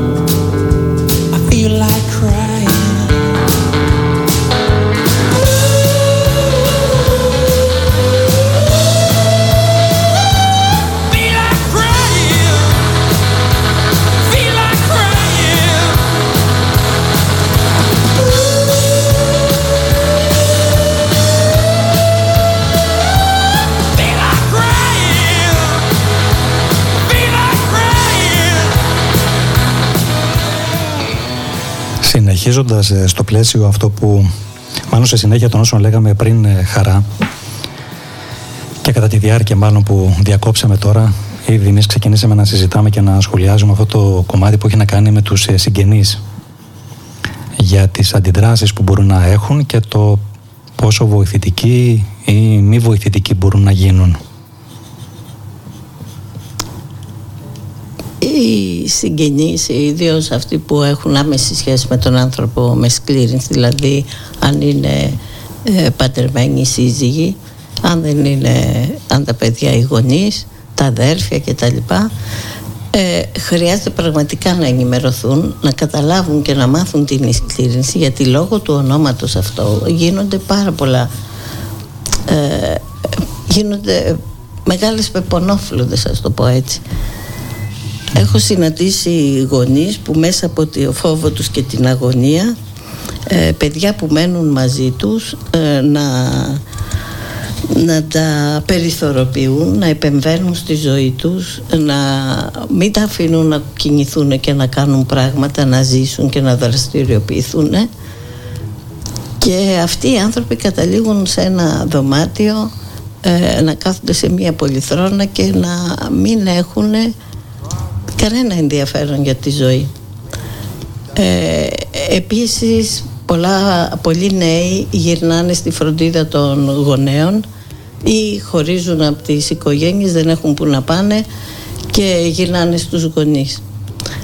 Εκεί ξαναμπαίνουν ε, στο παιχνίδι του γονέας παιδί και έχουμε δει πάρα πολλά πολλούς και νέους ανθρώπους να χάνουν την προσωπικότητά τους να οι γονείς ε, στην αρχή να, ε, μέσα στην αγωνία τους να θέλουν να βοηθήσουν και αργότερα να μπαίνουν σε αυτή τη θυσία που δεν κάνει σε κανέναν καλό και το παιδί να υποχωρεί προκειμένου να μη στενοχωρήσει τους γονείς του. Επομένως αυτό που πάει τα πράγματα μπροστά είναι πραγματικά η επαφή με την πραγματικότητα, η γνώση και, και ότι ο άνθρωπος που έχει σκλήρινση είναι άνθρωπος που έχει σκλήρινση, δεν είναι σκληρητικός. Δεν μπαίνει αυτή η ταμπέλα. Εγώ είμαι μια γυναίκα που έχω από τα 20 μου χρόνια διαβήτη. Είμαι ένας άνθρωπος με ζαχαρόδι διαβήτη και δεν είμαι διαβητική. Γιατί αν πάρουμε και αυτά τα συναισθήματα μέσα μας φεύγει η μερίδα της ζωής μας Καταλαβαίνω την αξία της ταύτισης τώρα που περιγράφεις, ε, που αναλύεις μάλλον ε, χαρά για το πόσο σημαντικό είναι να μην γίνεται αυτή η ταύτιση και να είμαστε σε μια εγρήγορηση όσον αφορά τις ταμπέλες που μπορεί να έχουμε να τις έχουμε φορέσει κανονικά και αυτή η ταμπέλα να καταλήγει να ορίζει τις αντιδράσεις μας και τον τρόπο που μας φέρονται όλο και όλα. Ο άλλος δηλαδή όταν εμένα με σκέφτεται σκληρητική και το έχω ακούσει πάρα πολύ να λέει γιατί είναι σκληρητικός. Είναι διπολικός. Δεν είναι διπολικός. Όταν πεις είσαι, είμαι σκληρητικ, είναι σκληρητικός, του φέρεσαι αντίστοιχα. Δηλαδή θεωρείς ότι πρέπει να τον εξυπηρετείς ε, θεωρείς ότι πρέπει να σηκωθείς να του φέρεις το κουτάλι ε, θεωρείς ότι πρέπει να το έχεις έτοιμο φαγητό θεωρούμε πάρα πολλά κάτω από αυτή την ταπέλα. Και από την ταύτιση με την ίδια την ασθένεια. Είμαι και όχι έχω. Ναι, ακριβώς. Είναι μερικές φορές δηλαδή ε, είναι καταστροφικό για τη ζωή του ανθρώπου με σκλήρες κατά πλάκα σε αυτή η αντιμετώπιση. Και εδώ θέλω να πω ότι πόσο σημαντικό είναι να, να γίνεται η αναγνώριση από το ίδιο το περιβάλλον, από, το, από τα άτομα του κοντινού περιβάλλοντος, της κατάστασης. Δεν καλείται δηλαδή μόνο ε, ο νοσής να το αναγνωρίσει και να μπει στη διαδικασία του, την, την εσωτερική, αλλά και τα άτομα του περιβάλλοντος, δηλαδή να έρθουν και τα άτομα αυτά αντιμέτωπα με τις δικές τους ενδεχομένως προκαταλήψεις, ε, επιθύσεις. Επιθύσεις κυρίως. Γύρω από όλο αυτό. Διότι καταλήγει, όπως είπες και πριν, αν αυτό δεν αντιμετωπιστεί έτσι όπως θα έπρεπε, θα έπρεπε, όπως θα χρειαζόταν, να μπει σε μια διαδικασία να γίνει παρεμβατικός, να γίνει ε, κατευθυντικός, να, να αναλάβει ένα ρόλο που μόνο βοήθεια τελικά και υποστήριξη δεν θα προσφέρει. Ναι. Τι είναι προς το συμφέρον του ανθρώπου με σκλήρινση της οικογένειας, των φίλων, τι είναι, τι, το, τι συμφέρει να κάνουμε αυτό, ε, πώς, πρέ, ε, πώς να ζούμε μαζί του ισότιμα. Όχι αυτός ως ασθενής και εμείς ως υγιείς που δεν ξέρουμε κι αν είμαστε δηλαδή αλλά ισότιμα ως άνθρωπο να τον βλέπουμε. Πολύ σημαντικό έτσι πως το διατυπώνεις με το, με το στένος αυτό επισημένοντας ακριβώς την αξία που έχει αυτή η διάκριση και μετά ε, στις ομάδες ας πούμε οι άνθρωποι που έρχονται στις ομάδες αυτό κατορθώνουν. Να βλέπουν τον εαυτό τους ως άνθρωπο. Όχι ως σκληρητικό. Όχι ως άρρωστο. Ως άνθρωπο που μπορεί να ζήσει κανονικά και ευτυχισμένα. Και να βοηθηθεί και να υποστηριχτεί μέσα από την ψυχοθεραπευτική διαδικασία, Ακριβώς. μέσα την ομαδική θεραπεία, στο να γίνει αυτή η αποτάφτιση. Βασικά ο, ο, ο στόχος είναι να έρθουμε σε επαφή να έρθ- με τον πυρήνα μας. Δηλαδή και εγώ που είμαι η θεραπεύτρια, σε επαφή με τον πυρήνα μου έρχομαι εκεί μέσα. Δηλαδή ποιο, ποια είμαι πραγματικά. Γιατί έχω έρθει αυτή, σε αυτή τη γη. Ποιο είναι το νόημα της ζωής μου. Και αφού θέλω να κάνω κάτι, πώς θα το κάνω, με ποιο τρόπο, ποιος είναι ο δρόμος. Έχουν γίνει θαύματα μέσα στις ομάδες μας και εμείς ο στόχος στην ομάδα μας είναι να είμαστε ε, κοινωνικοποιημένοι άνθρωποι. Και γι' αυτό πηγαίνουμε ταξίδια. Ε, ε, παροτρύνουμε και άλλους να έρθουν μαζί μας και πηγαίνουμε πάρα πολύ ε, ε, και είμαστε μια ε, σαν συγγενείς και κάτι παραπάνω με όλη την ομάδα και ανταλλάσσουμε τις γνώμες μας, τις απόψεις μας, τε- ό,τι μαθαίνουμε, εν πάση περιπτώσει και όχι ε, συνέχεια για τη σκλήρυνση. Είμαστε άνθρωποι πάνω απ' όλα και έχουμε τα προσωπικά μας προβλήματα, τα οικογενειακά μας προβλήματα, όπως όλοι οι άλλοι. Και αυτό που είναι σημαντικό σε αυτές τις ομάδες και στο δέσιμο που ε, ισχύει εκεί μέσα είναι ότι και οι άνθρωποι με σκλήρηση μπορεί ε, εκεί σε αυτό το να είναι πραγματικοί και πυρηνικοί σε σχέση με την ασθένεια εκεί πέρα. Δηλαδή είναι πολλά πράγματα που δεν θα ήθελα να φορτώσουν στους δικούς τους. Και εκεί υπάρχει μια ξεκούραση. Γιατί είσαι με ανθρώπους που σε καταλαβαίνουν απολύτως δεν χρειάζεται ούτε να σε σπρώξουν ούτε να σε παροτρύνουν ούτε να σου δώσουν συμβουλές τίποτα. Είναι άνθρωποι που καταλαβαίνόμαστε. Και γι' έχει αυτό συ- πολύ μεγάλη σημασία για, για την ποιότητα της ζωής. Και υπάρχει συμπαράσταση και ε, το οτιδήποτε θέμα το αντιμετωπίζουμε με χιούμορ, έστω και αν είναι σοβαρό ε, και αισθανόμαστε πολύ άνετα γι' αυτό. Τώρα που σας ακούω αντιλαμβάνομαι την αξία που μπορεί να έχει στην πραγματικότητα όλο αυτό το υποστηρικτικό έργο που κάνετε. Δηλαδή και αυτό που λέει η Στέλλα που ότι είναι σαν να είμαστε συγγενείς και κάτι παραπάνω. Είναι, πο- Κυριολεκτικά είναι το πολύ δηλωτικό αισθανόμαστε για όλοι τις αυτό. σχέσεις που μπορούν να υπάρξουν σε ένα, τέτοιο, σε ένα τέτοιο πλαίσιο και το πόσο βοηθητικό μπορεί να είναι αυτό. Σίγουρα. Και επί τη ευκαιρία του ότι μια συμπάσχουσά μας και φίλη της ομάδας ε, είναι έγκυος πλέον να πούμε ότι και οι νέοι ασθενείς δεν πρέπει να φοβούνται ότι μπορεί να μην έχουν παιδιά, να μην μπορούν να τεκνοποιήσουν, ότι έχει απαγορεύσεις για τη ζωή τους. Ε, όλα γίνονται, απλά θέλει συμβουλές από τους γιατρούς για να προχωρήσουν όλα ομαλά. Και στο σύλλογο υπάρχουν άτομα που έχουν παντρευτεί και έχουν κάνει παιδιά. Ε, και μπορούν όλα να γίνουν και να μην τρομάζει ο κόσμος όταν είναι και σε μικρή ηλικία αν πάθει κάτι τέτοιο. Να αναφερθούμε σε αυτό για το θέμα της τεκνοποίησης που φύγει η Στέλλα που είναι πολύ ευαίσθητο και επίσης για το ρόλο των φροντιστών. Ε, Πολύ βασικό. Θέλω να, Ναι. να πούμε περισσότερα πράγματα.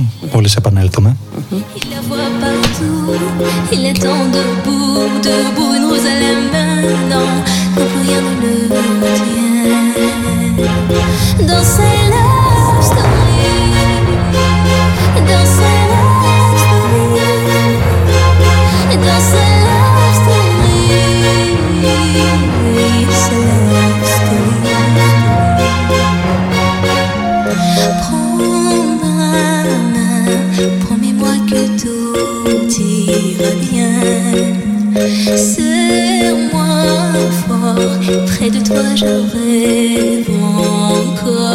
Oui, oui, je veux rester, mais je ne sais plus aimer, été trop bête. Je t'en prie, arrête, arrête, comme je regrette. Non, je ne voulais pas tout ça. Je serai riche et je t'offrirai tout mon or. Et si tu t'en fiches, je t'attendrai sur le port. Et si tu m'ignores,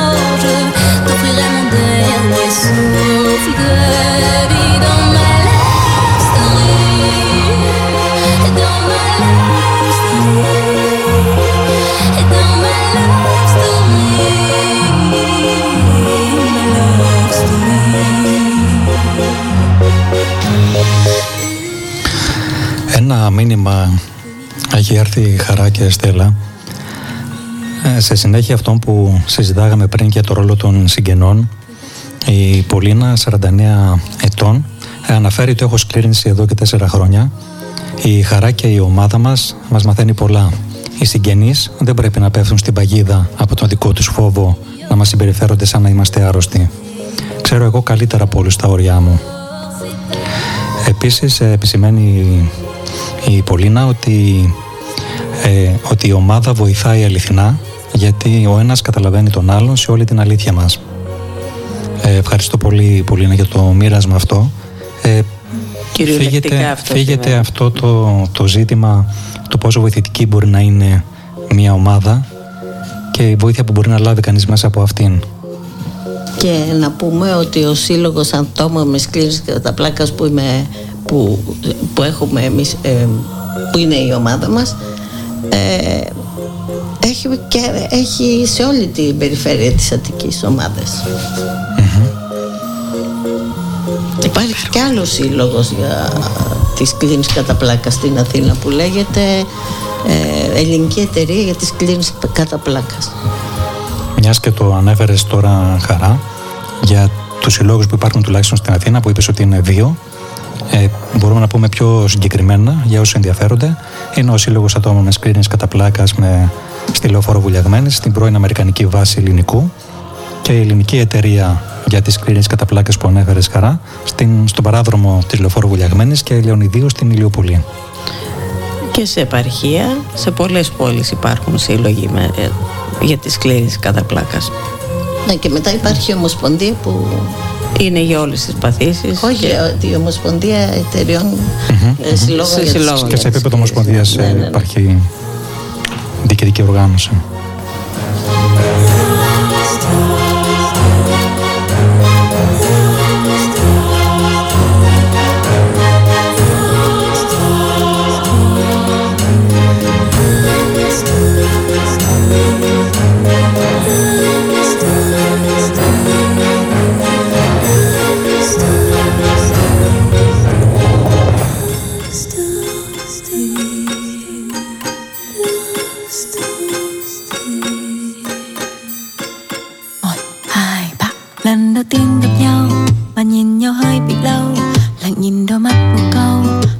Tim hơi bị đau. Từ lâu không gặp ai Mà gặp được anh đẹp dai Biết ngay mà. Thật chẳng biết từ đâu, Hai cục năm trăm gặp nhau. Một điều gì rất đậm sâu Buộc chặt hai ta vào nhau. Chỉ cần người nói một câu, Vậy là xong luôn ở nhau Em chót yêu rồi. Sao anh cứ đi loanh quanh? Sao anh cứ vân vân trong đầu em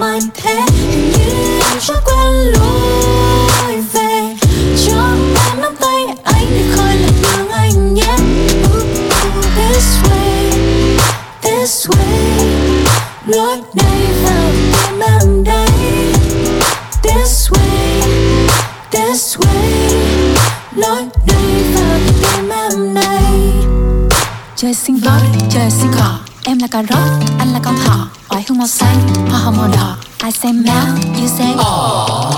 Cho em hỏi nhỏ này Anh có bị vậy? Em đã bật đèn xanh rồi đấy. Sao anh cứ đạp phanh mãi vậy? Thời tiết nơi hôm nay sẽ có nắng ở trong lòng em, Thì giờ sáng nay anh đã mang mặt trời đến bên thân siêu em.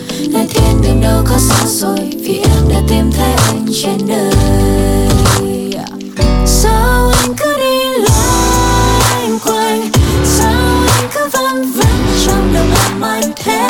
Hình như em đã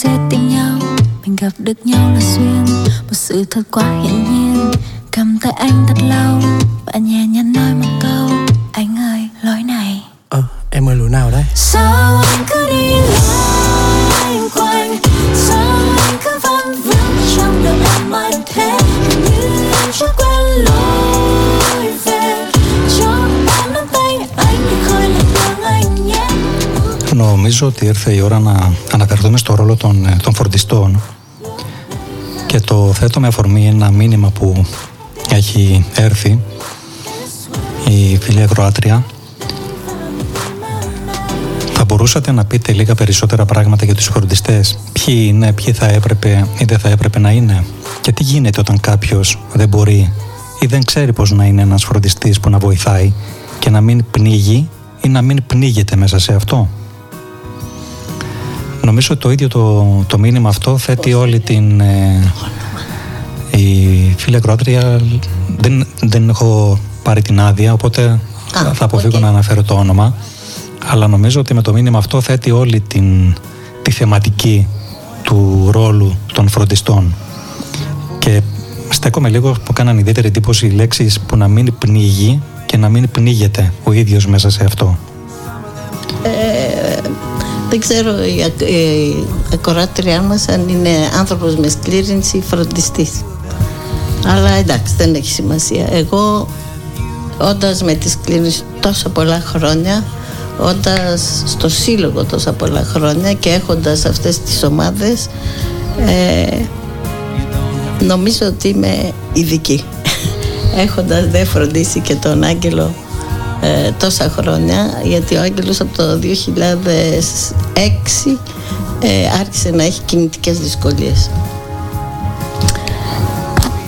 Δυστυχώς δεν υπάρχει κάτι που να μπορέσει κάποιος φροντιστής να πάει να μάθει ορισμένα πράγματα. Συνήθως οι φροντιστές είναι οι σύζυγοι, οι γυναίκες, οι άντρες, οι γονείς και κάποιες κοπέλες ή κύριοι που έχουν έρθει από άλλα μέρη ως μετανάστες που περιποιούνται ε, ανθρώπους με δυσκολίες. Εάν είναι συγγενικό πρόσωπο χρειάζεται οπωσδήποτε να ε, βρει κάπου να στηριχτεί και να αποφασίσει για τον εαυτό του και την οικογένεια ε, κάποια πράγματα. Πέρασα από πολύ δύσκολους δρόμους εμ, από πόνο από απελπισία γιατί δεν ήξερα και εγώ πώς να φερθώ. Ευτυχώς δηλαδή εκπαιδεύτηκα από αυτά τα συνέδρια που πήγα. Και αποφάσισα κάποια πράγματα για μένα και τον Άγγελο. Καταρχήν ε, παραδεχτήκαμε ότι είναι ένας μονόδρομος. Υπάρχει σκλήρινση στο σπίτι μας και δεν θα την αφήσουμε να μας ε, καταβάλει πραγματικά δεν όρισε τη ζωή μας η σκλήρινση αυτή την ορίσαμε εμείς. Πήραμε την απόφαση να είμαστε ευτυχισμένοι. Όχι χαχά ευτυχισμένοι χαχά αλλά είχε για μας μεγάλη σημασία η ποιότητα της σχέσης μας και θέλαμε να την διατηρήσουμε.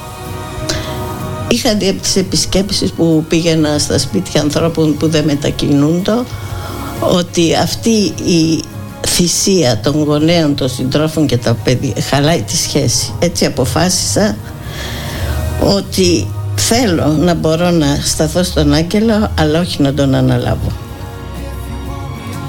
Ότι θέλω να του προσφέρω γιατί το θέλω και όχι γιατί πρέπει ή γιατί θυσιάζομαι. Θέλω να, μπορώ- να ορίζω την προσωπική μου ανέλυξη, να διατηρώ τους δεσμούς μου με τους συγγενείς και τους φίλους ε, και να είμαι γενικά μέσα στα πράγματα. Ο Άγγελος αποφάσισε ότι δεν είχε ανάγκη ταντέματος και είχε ανάγκη να συνεχίσει να συμμετέχει στη ζωή ε, με τις δυνατότητές του. Ε, ε, ε, σταμάτησε να δουλεύει όταν ήταν 75 ετών και έκανε τα πάντα με το αμαξίδιό του. Εγώ αποφάσισα επίσης ότι δεν θα γίνω νοσοκόμα. Είχα δει πόσο ε, χαλάει τη σχέση αυτό και μετά από αρκετό ψάξιμο τεσσάρων ανθρώπων που περάσαν από το σπίτι ε, κατέληξε στο σπίτι μας ο Αρίφ ένα εξαίρετο παιδί από τον Μπαγκλαντές που έμεινε μαζί μας 12 χρόνια. Αυτός φρόντισε τον Άγγελο ως νοσοκόμος. Και εγώ και ο Άγγελος ζήσαμε καλά γιατί δεν είχα αυτό το βάρος το κράτος μας δίνει λεφτά γι' αυτό ακριβώς και ξέρω ότι πολλοί κόσμος αυτά τα λεφτά τα έχει ανάγκη Απ' την άλλη μεριά όμως νομίζω ότι η σχέση έχει μεγαλύτερη αξία από το να έχουμε κάποιον να μας βοηθήσει στο σπίτι. Υπάρχουν και χρυσοί κανόνες για τους φροντιστές. Είναι πρώτο και πρώτο η παραδοχή ότι η σκλήνηση είναι μέσω της οικογενειακής μας ζωής άρα είναι το φυσιολογικό για μας αυτό τώρα Χρειάζεται να είμαστε ρεαλιστές ό,τι αφορά το τι μπορώ να κάνω, τι περιμένω από τον σύντροφό μου ή τη σύντροφό μου. Και βέβαια αυτό έχει μέσα την παραδοχή ότι υπάρχει κάποιο χάσιμο ελευθερίας και από τις δύο πλευρές. Εκμεταλλεύουμε οποιαδήποτε προσπάθεια, βοήθεια προσφέρει το, το κράτος και δυστυχώς ε, αυτό που θα χρειαζόμαστε σαν άνθρωποι με σκλήρινση και με τόσες πολλές ε, ε, διαφορετικές, ε, διαφορετικά συμπτώματα είναι ένα ειδικευμένο κέντρο ε, αποκατάστασης. αποκατάστασης ναι. Αυτό δεν υπάρχει, υπάρχουν πολλά ιδιωτικά ε, στοιχίζουν όμως και ο ΕΟΠΗ μετά τα 65 ε, σταματάει να σου δίνει αμαξίδιο και εάν έχεις πάρει αμαξίδιο δεν συμμετέχει στην αποκατάσταση στα ιδιωτικά κέντρα. Κάτι πολύ σημαντικό βέβαια αυτό. Ναι. Άρα τρόπος κάποιος να μάθει του- για- σχετικά με το ρόλο του φροντιστή, ακόμα και πρακτικά ζητήματα. Πώς τα μαθαίνει σήμερα στην Ελλάδα, αναρωτιέμαι. Πρακτικά. Δυστυχώς, πρακτικά ή ρωτώντας ή ε, κάνεις λάθη, βρίσκεις ποιο είναι το πιο σωστό. Το καλύτερο είναι να έρθεις σε επαφή με κάποιον νοσηλευτή, δηλαδή να διδαχτείς από έναν φυσικοθεραπευτή, από, έναν, ε, από κάποιον που είναι πιο εξειδικευμένος. Καλό θα ήταν να υπήρχαν και σεμινάρια για τους φροντιστές. Πολύ καλό. Τα οποία δεν υπάρχουν. Δεν υπάρχουν και θα ηταν πολύ καλή ιδέα τα, τα κέντρα εκπαίδευσης, τα ΙΕΚ ή οτιδήποτε να το λάβουν υπόψη τους και να κάνουν τέτοια μαθήματα. Οπότε πρακτικά κάποιος με δική του πρωτοβουλία αναζητώντας μέσα σε ένα χάος να βρει τις πληροφορίες που χρειάζεται. Και ίσως από συμπάσχοντες. Εμείς είμαστε οι μόνοι που ξέρουμε πώς αισθάνονται οι συμπάσχοντές μας και είμαστε πρόθυμοι να βοηθήσουμε. Και στο πλαίσιο του συλλόγου δηλαδή και αυτό που μπορείτε εσείς να δώσετε. Όπου μπορούμε να το δώσουμε ασφαλώς. Ε, Εγώ ήθελα να προσθέσω δύο ακόμη πράγματα που έχουν μεγάλη σημασία για τους φροντιστές ότι χρειάζεται να μοιράζονται τα αληθινά τους συναισθήματα. Δηλαδή υπάρχει μοναξιά, υπάρχει απομόνωση ε, και χρειάζεται οπωσδήποτε να υπάρχει προσω... να υπάρχει προσωπικός στόχος και νόημα ζωής για το φροντιστή γιατί από εκεί θα γεμίσει τις μπαταρίες του ε, δεν ξέρω, εγώ θα ήθελα πάρα πολύ να μοιραστώ, δεν ξέρω αν έχουμε χρόνο, μια, ένα φανταστικό ταξίδι που κάναμε με τον Άγγελο με αμαξίδιο και τα δύο μας εγγόνια που ήταν 7 χρονών στην Ινδία. Για να ακούς μόνο ελληνικά. Άκου ελληνάδικο. Ε, ε, ε, ε, Θέλεις να... Ελληνικό ραδιόφωνο της Γερμανίας. Αποφα... Εγώ πηγαίνω στην Ινδία κάθε χρόνο, 33 χρόνια τώρα και είναι η- το γέμισμα της μπαταρίας μου. Λείπω 1,5 χρόνο και ο υπεύθυνος για τον Άγγελο είναι ο Άρης. 1,5 μήνα, ναι. 1,5 μήνα, Ναι, συγγνώμη. ναι, ναι. Ε, λοιπόν, ε, αποφάσισα να πάρω και τα εγγόνια μια φορά γιατί είναι μια διαφορετική τελείως ε, χώρα και ο Άγγελος είπε ότι θα έρθει και αυτός. Μεγάλη μου έκπληξη γιατί δεν πήγαινε ταξίδια ποτέ στη ζωή του. λοιπόν, ε, ευχαρίστως είπα και εγώ. Μ' άρεσε κιόλας πολύ. Μπήκαμε στο αεροπλάνο πάρα πολύ εύκολα γιατί υπάρχει η υποδομή γι' αυτό.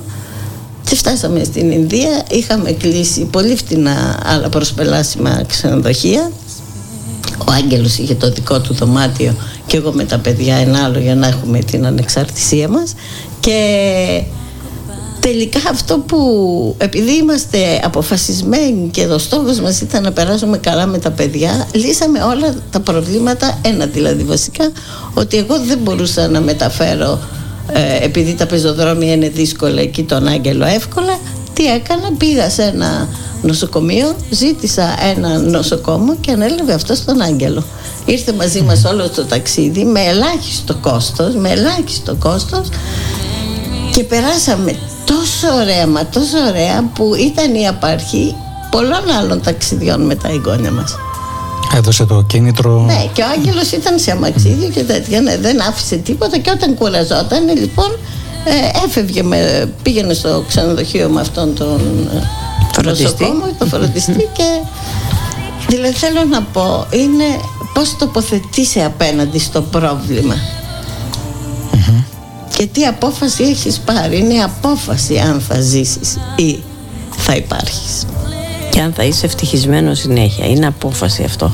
Το πώς θες να ζεις. Θες να ζεις καλά και ευτυχισμένα ή θες να ζεις μίζερα και φοβισμένα. Είναι απόφαση για τον καθένα μας. Ή τουλάχιστον η απόφαση φαίνεται να παίζει έναν ρόλο σε όλο αυτό. Ασφαλώς. Ασφαλώς. Και εμείς στις ομάδες, ιδίως στη δικιά μας την ομάδα, το έχουμε καταφέρει όλοι να θέλουμε να ζήσουμε. Χάρη στη χαρά. Έχουμε και δυσκολίες, δηλαδή δεν είναι άνθρωποι περιπατητικοί όλοι στην ομάδα αλλά όλοι συμμετέχουν σε αυτά που κάνουν στα ταξίδια μας μάλιστα πηγαίνουμε στην Ινδία πριν κλείσει Πολύ λόγω ενδιαφέρον. του Σας πρόλαβε. κοροναϊού. Σας πρόλαβε. το προηγούμενο μήνυμα να πω ότι ήρθε από τη Γεωργία τη Μαρτζούκου. Έχω την άδειά της να αναφέρω το όνομά της και μου είπε να σου το μεταφέρω χαρά. Ευχαριστώ.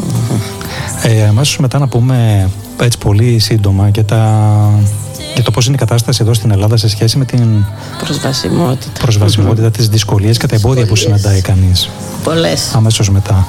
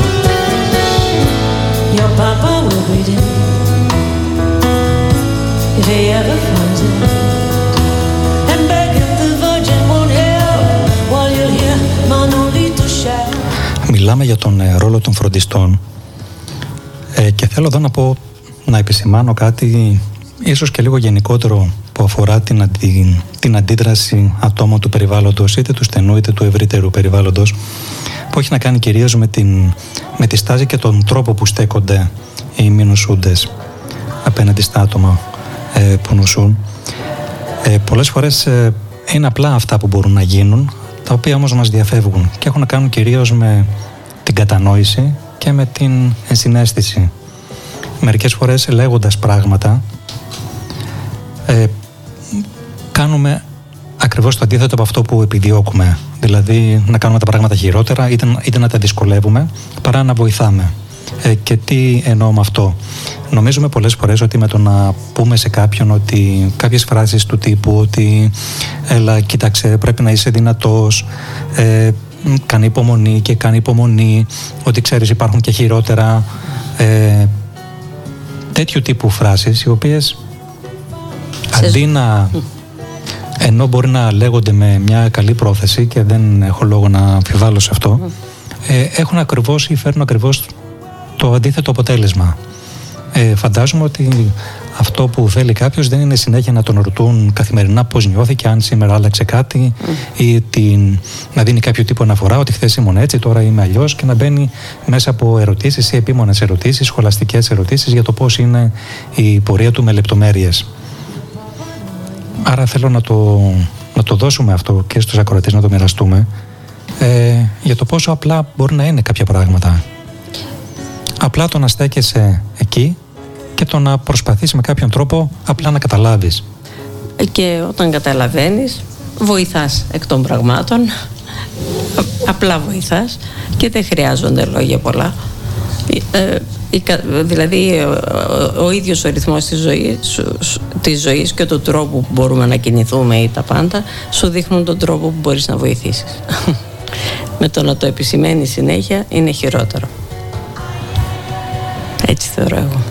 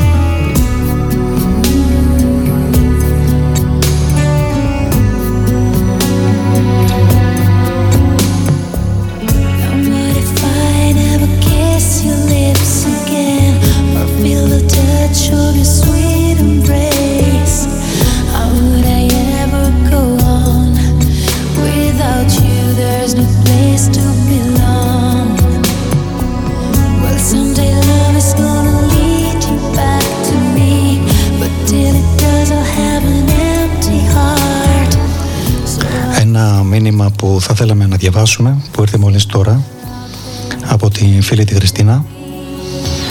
Αργήσαμε να συνειδητοποιήσουμε, αλλά συνειδητοποιήσαμε ότι η ζωή εκεί έξω είναι πολύ ωραία και είμαστε μέρος της. Δεν έχει τελειώσει τίποτα. Η νόσος, το μόνο που μας κάνει είναι να γίνουμε καλύτεροι άνθρωποι μέσα από όλες τις δυσκολίες. Οι ασθενείς πρέπει να είμαστε αυτόνομοι και θέλουμε να είμαστε. Τι να πω, ναι, είναι ένα μήνυμα με μήνυμα. Σίγουρα. Ευχαριστούμε πάρα πολύ, Χριστίνα.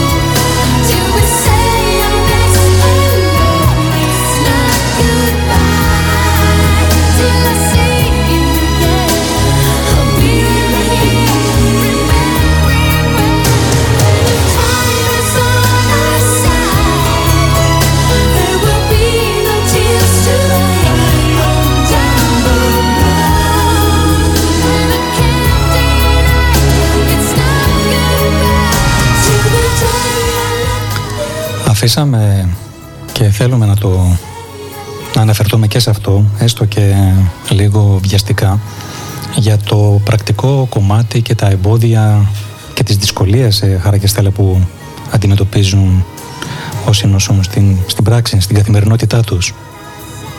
Αυτό είναι ένα μεγάλο πρόβλημα γιατί ενώ οι άνθρωποι κάνουν τις προσπάθειες να βγουν έξω έρχονται αντιμέτωποι με πάρα πολλά εμπόδια.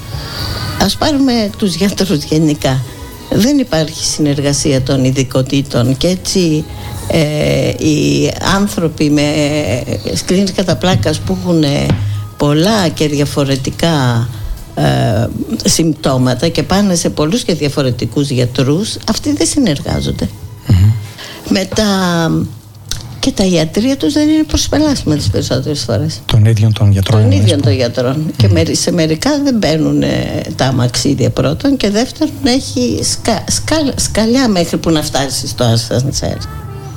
Δυσκολίες τεράστιες που λένε «Ε, πέντε σκαλάκια έχει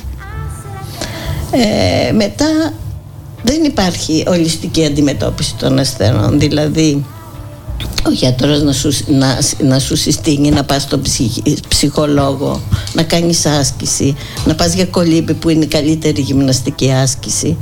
Και, ε, και ε, δεν έχουμε πρόσβαση στην αποκατάσταση.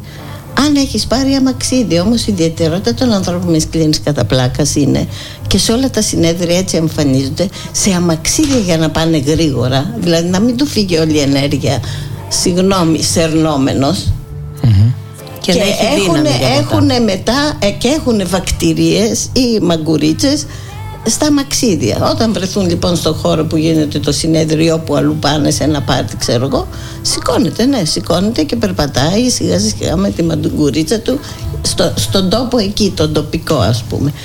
Επομένως μας είπανε δηλαδή ότι πήγαμε να πάρουμε αμαξίδιο και επειδή είχε πάρει ε, να πάει στην αποκατάσταση ένα μέλος της ομάδας μας αλλά επειδή είχε πάρει αμαξίδιο ο ΕΟΠΗ δεν συμμετέχει στο, ε, στα έξοδα όπως κάνεις για, για ανθρώπους με σκλήρινση που δεν έχουν πάρει ε, αμαξίδιο Είμαστε ιδιαίτερο πράγμα και θα πρέπει να υπάρχουν ιδιαίτερα κέντρα αποκατάστασης. Δηλαδή στη Σουηδία που πήγα σε, πο- και στις άλλες χώρες, αλλά στη Σουηδία είδα το κέντρο αποκατάσταση δεν έχει καμία σχέση με τα κέντρα αποκατάσταση τα κοινά για, για άλλες παθήσεις ή για ατυχήματα. Ή σε, σε περιλαμβάνει μια ομάδα ειδικών, συνεδριάζει μια, σου κάνει ένα πρόγραμμα, συνεδριάζει μια φορά την εβδομάδα, κοιτάζουν τα αποτελέσματα και έχεις ψυχολόγο χρειάζεσαι, ουρολόγο χρειάζεσαι, ε, εργοθεραπευτή, ψυχο, ε, ε, πώς- πώς, ε, φυσικοθεραπευτή κτλ. Είμαστε ιδιαίτερη ομάδα. Γίνεται ένα συντονιστικό έργο. Υπάρχει ένας Ακριβώς. συντονισμός σε όλα αυτά. Δεν υπάρχει αυτό εδώ και δεν έχεις και την. προ- Αν έχεις πάρει αμαξίδιο μέχρι τα 65 δεν δικαιούσε άλλο. Δηλαδή τι σου λέει, κάτσε στην άκρη και μην ξανακουνιέσαι. Αν είσαι άνω των 65, Παροπλίζεσαι. μάλιστα. Δεν είναι σωστό αυτό βέβαια. Ε, μετά βέβαια να μην μιλήσουμε για την προσπελασιμότητα, τίποτα δεν είναι προσπελάσιμο. Πέρυσι είχαμε πάει στα, στη, στο ναύπλιο και δεν βρίσκαμε αναπηρικές τουαλέτες πουθενά. Όλες είναι στο υπόγειο ή σε όροφο. Ή με σκαλοπάτι. Ούτε στο μεγάλο το ξενοδοχείο που είναι πάνω. Μπορείς να το φανταστείς Στα αυτό. ναυπλία. Δεν Ακούγεται λίγο. Είναι τρομερό, δηλαδή μετά αποθαρρύνεσαι ό,τι και να κάνεις. Δηλαδή εγώ καταλαβαίνω κάποιους ανθρώπους που λέει «Ουχ, τώρα θα μπω σε όλη αυτή τη φασαρία. Και μόνο στην ιδέα να μπει κάποιος σε όλη αυτή τη διαδικασία. Γιατί σινεμά μπορείς να πας, θέατρο μπορεί να πας. Δεν μπορείς. Όλα είναι απογορευτικά αυτά, δυστυχώς. Δεν μπορείς Ενώ να υπάρχει πας. νομοθεσία Πρέπει να και φο- πρέπει αν να έχεις εφαρμοστεί. Ουροποιητικού, του προβλήματος του ουροποιητικού πρέπει να φοράς πάμπερ. Δεν μπορείς να κατέβεις στο υπόγειο. Ε, δηλαδή δεν υπάρχει συμπαράσταση για μία πρόσβαση σε ποιότητα ζωής και δεν υπάρχει και πρόσβαση στην εργασία. Δηλαδή στο εξωτερικό είσαι υποχρεωμένος, παίρνεις ένα άνθρωπο με σκλήνηση, έχει ορισμένες ανάγκες, είσαι σε, είναι σε αμαξίδιο, αμέσως του αγοράζεις, ε, του φτιάχνεις το γραφείο του να είναι προσπελάσιμο. Και όλα αυτά συντελούν στο, σε αυτό που λέγαμε πριν, στο να αποθαρρύνεται κάποιος τόσο, Ακριβώς. που να οδηγούν στην απομόνωση. Δηλαδή, ακριβώς αυτό που δεν θέλουμε να γίνεται. Ασφαλώς. Αυτό που θέλουμε να αποφύγουμε πάση θυσία και να μείνουμε μέσα στην κοινωνία ενεργοί, συμμετέχοντες σε δράσεις. Και χαρούμενοι και ευτυχισμένοι. Και, λειτουργική και, δα- και παραγωγική και δραστήρη. Όλο το η περιραίουσα ατμόσφαιρα, το περιβάλλον, Δεν βοηθάει δυστυχώς. οι δομές και η οργάνωση συνηγορούν ακριβώς για το αντίθετο. Ναι, ναι. Έτσι ακριβώς. I won't never show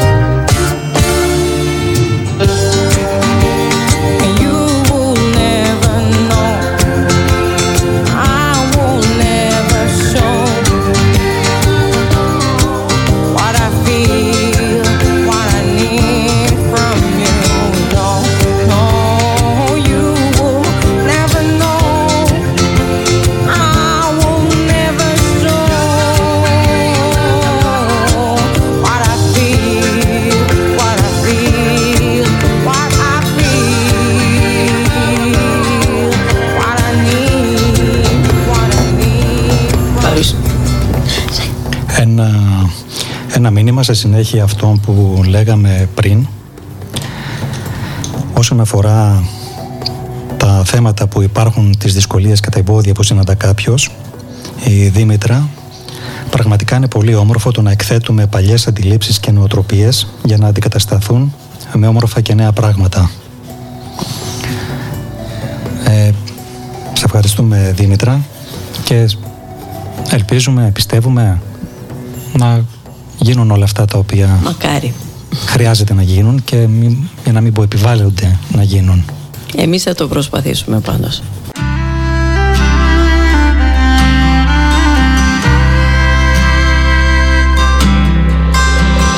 makes me want to leave again.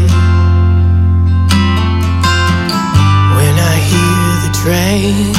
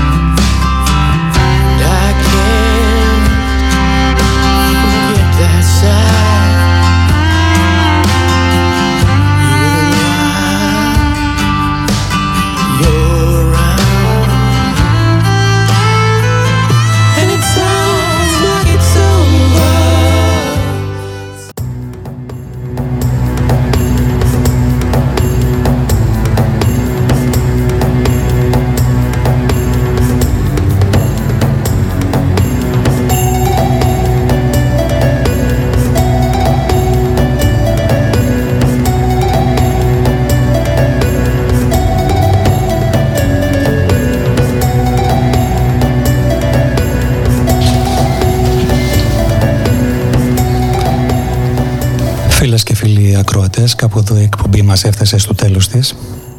Μια εκπομπή εν ώψη και της Παγκόσμιας ημέρας για τη σκλήρινση κατά πλάκα στην ερχόμενη Κυριακή στις 30 του μηνός.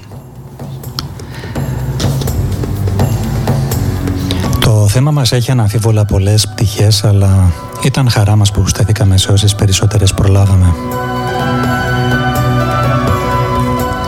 Μιλήσαμε για μια νόσο που συχνά ακόμα και σε συζητήσεις μεταξύ μη ειδικών γίνεται ιδιαίτερη αναφορά στον ψυχολογικό παράγοντα. Και όταν λέμε ψυχολογικό παράγοντα εννοούμε τον τρόπο που βιώνουμε τα πράγματα και τις καταστάσεις που αντιμετωπίζουμε και πώς αντιδρούμε σε αυτές.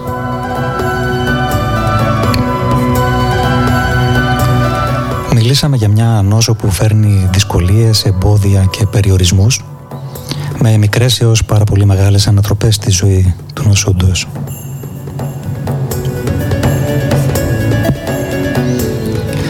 Αναδείξαμε όσο μπορέσαμε ότι διάφορες προκαταλήψεις ή περιοριστικές πεπιθήσεις μπορεί να δυσκολεύουν την πορεία της νόσου και να σαποτάρουν κατά κάποιο τρόπο την ίδια την ποιότητα της ζωής.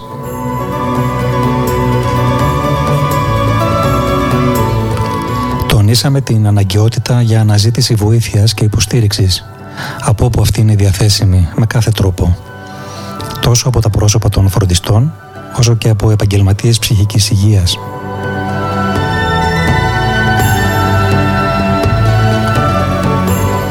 Φίλε Κροτές, θα ήθελα να σας ευχαριστήσω όλους θερμά για την συμμετοχή και την ανταπόκρισή σας, για τα πολύτιμα σχόλιά σας και τα ουσιαστικά μηνύματά σας. Χαρά και Στέλλα, Στέλλα και Χαρά, να σας ευχαριστήσω προσωπικά για την παρουσία σας εδώ, η οποία ήταν ε, πολύ ουσιαστική και εξαιρετικά πολύτιμη. Ευχαριστούμε πολύ. Εγώ θα ήθελα από την πλευρά μου να πω ότι να επαναλάβω μάλλον ότι το αν θα ζήσουμε ευτυχισμένοι είναι απλά δική μας επιλογή. Και εγώ να πω ότι είμαι πάρα πολύ συγκεκριμένη σήμερα. Είναι... Είναι η ζωή μου. Οι άνθρωποι με σκληρή. Ευχαριστούμε πολύ. Εγώ σας ευχαριστώ και πάλι και βλέπω και τη συγκίνησή σου χαρά και να πω διπλά ευχαριστώ και για το μοίρασμα και σε σένα και στη, και στη Στέλλα. Είναι ακριβώς αυτό το μοίρασμα το οποίο είναι και διδακτικό και έχει να προσφέρει τόσα πολλά. Θα ήθελα και εγώ να πω με τη σειρά μου κλείνοντας, έτσι κάτι που κράτησα να, το, να θυμηθώ να το πω, είναι για το πόσο σημαντικό μάλλον είναι να υπογραμμίσουμε την αξία αυτής της θετικής εστίασης για την οποία μιλήσαμε. Και όταν ε, μιλάμε για θετική εστίαση δεν αναφερόμαστε σε συνθηματολογικά μηνύματα του τύπου μπορείς, η ζωή είναι ωραία, όλα είναι μαθήματα κτλ. κτλ. Αλλά ότι ακόμα και σε οριακές καταστάσεις ίσως να υπάρχουν μέσα μας κάποιοι εσωτερικοί πόροι που παραμένουν ανεκμετάλλευτοι, κάποια ψυχικά αποθέματα που δεν αξιοποιούνται, κάποιες προοπτικές που παραμένουν ανενεργές, κάποιες εσωτερικές δυνάμεις που δεν έχουν ακόμα χρησιμοποιηθεί. Και ίσως αξίζει τον κόπο να αναζητηθούν όλα τα παραπάνω.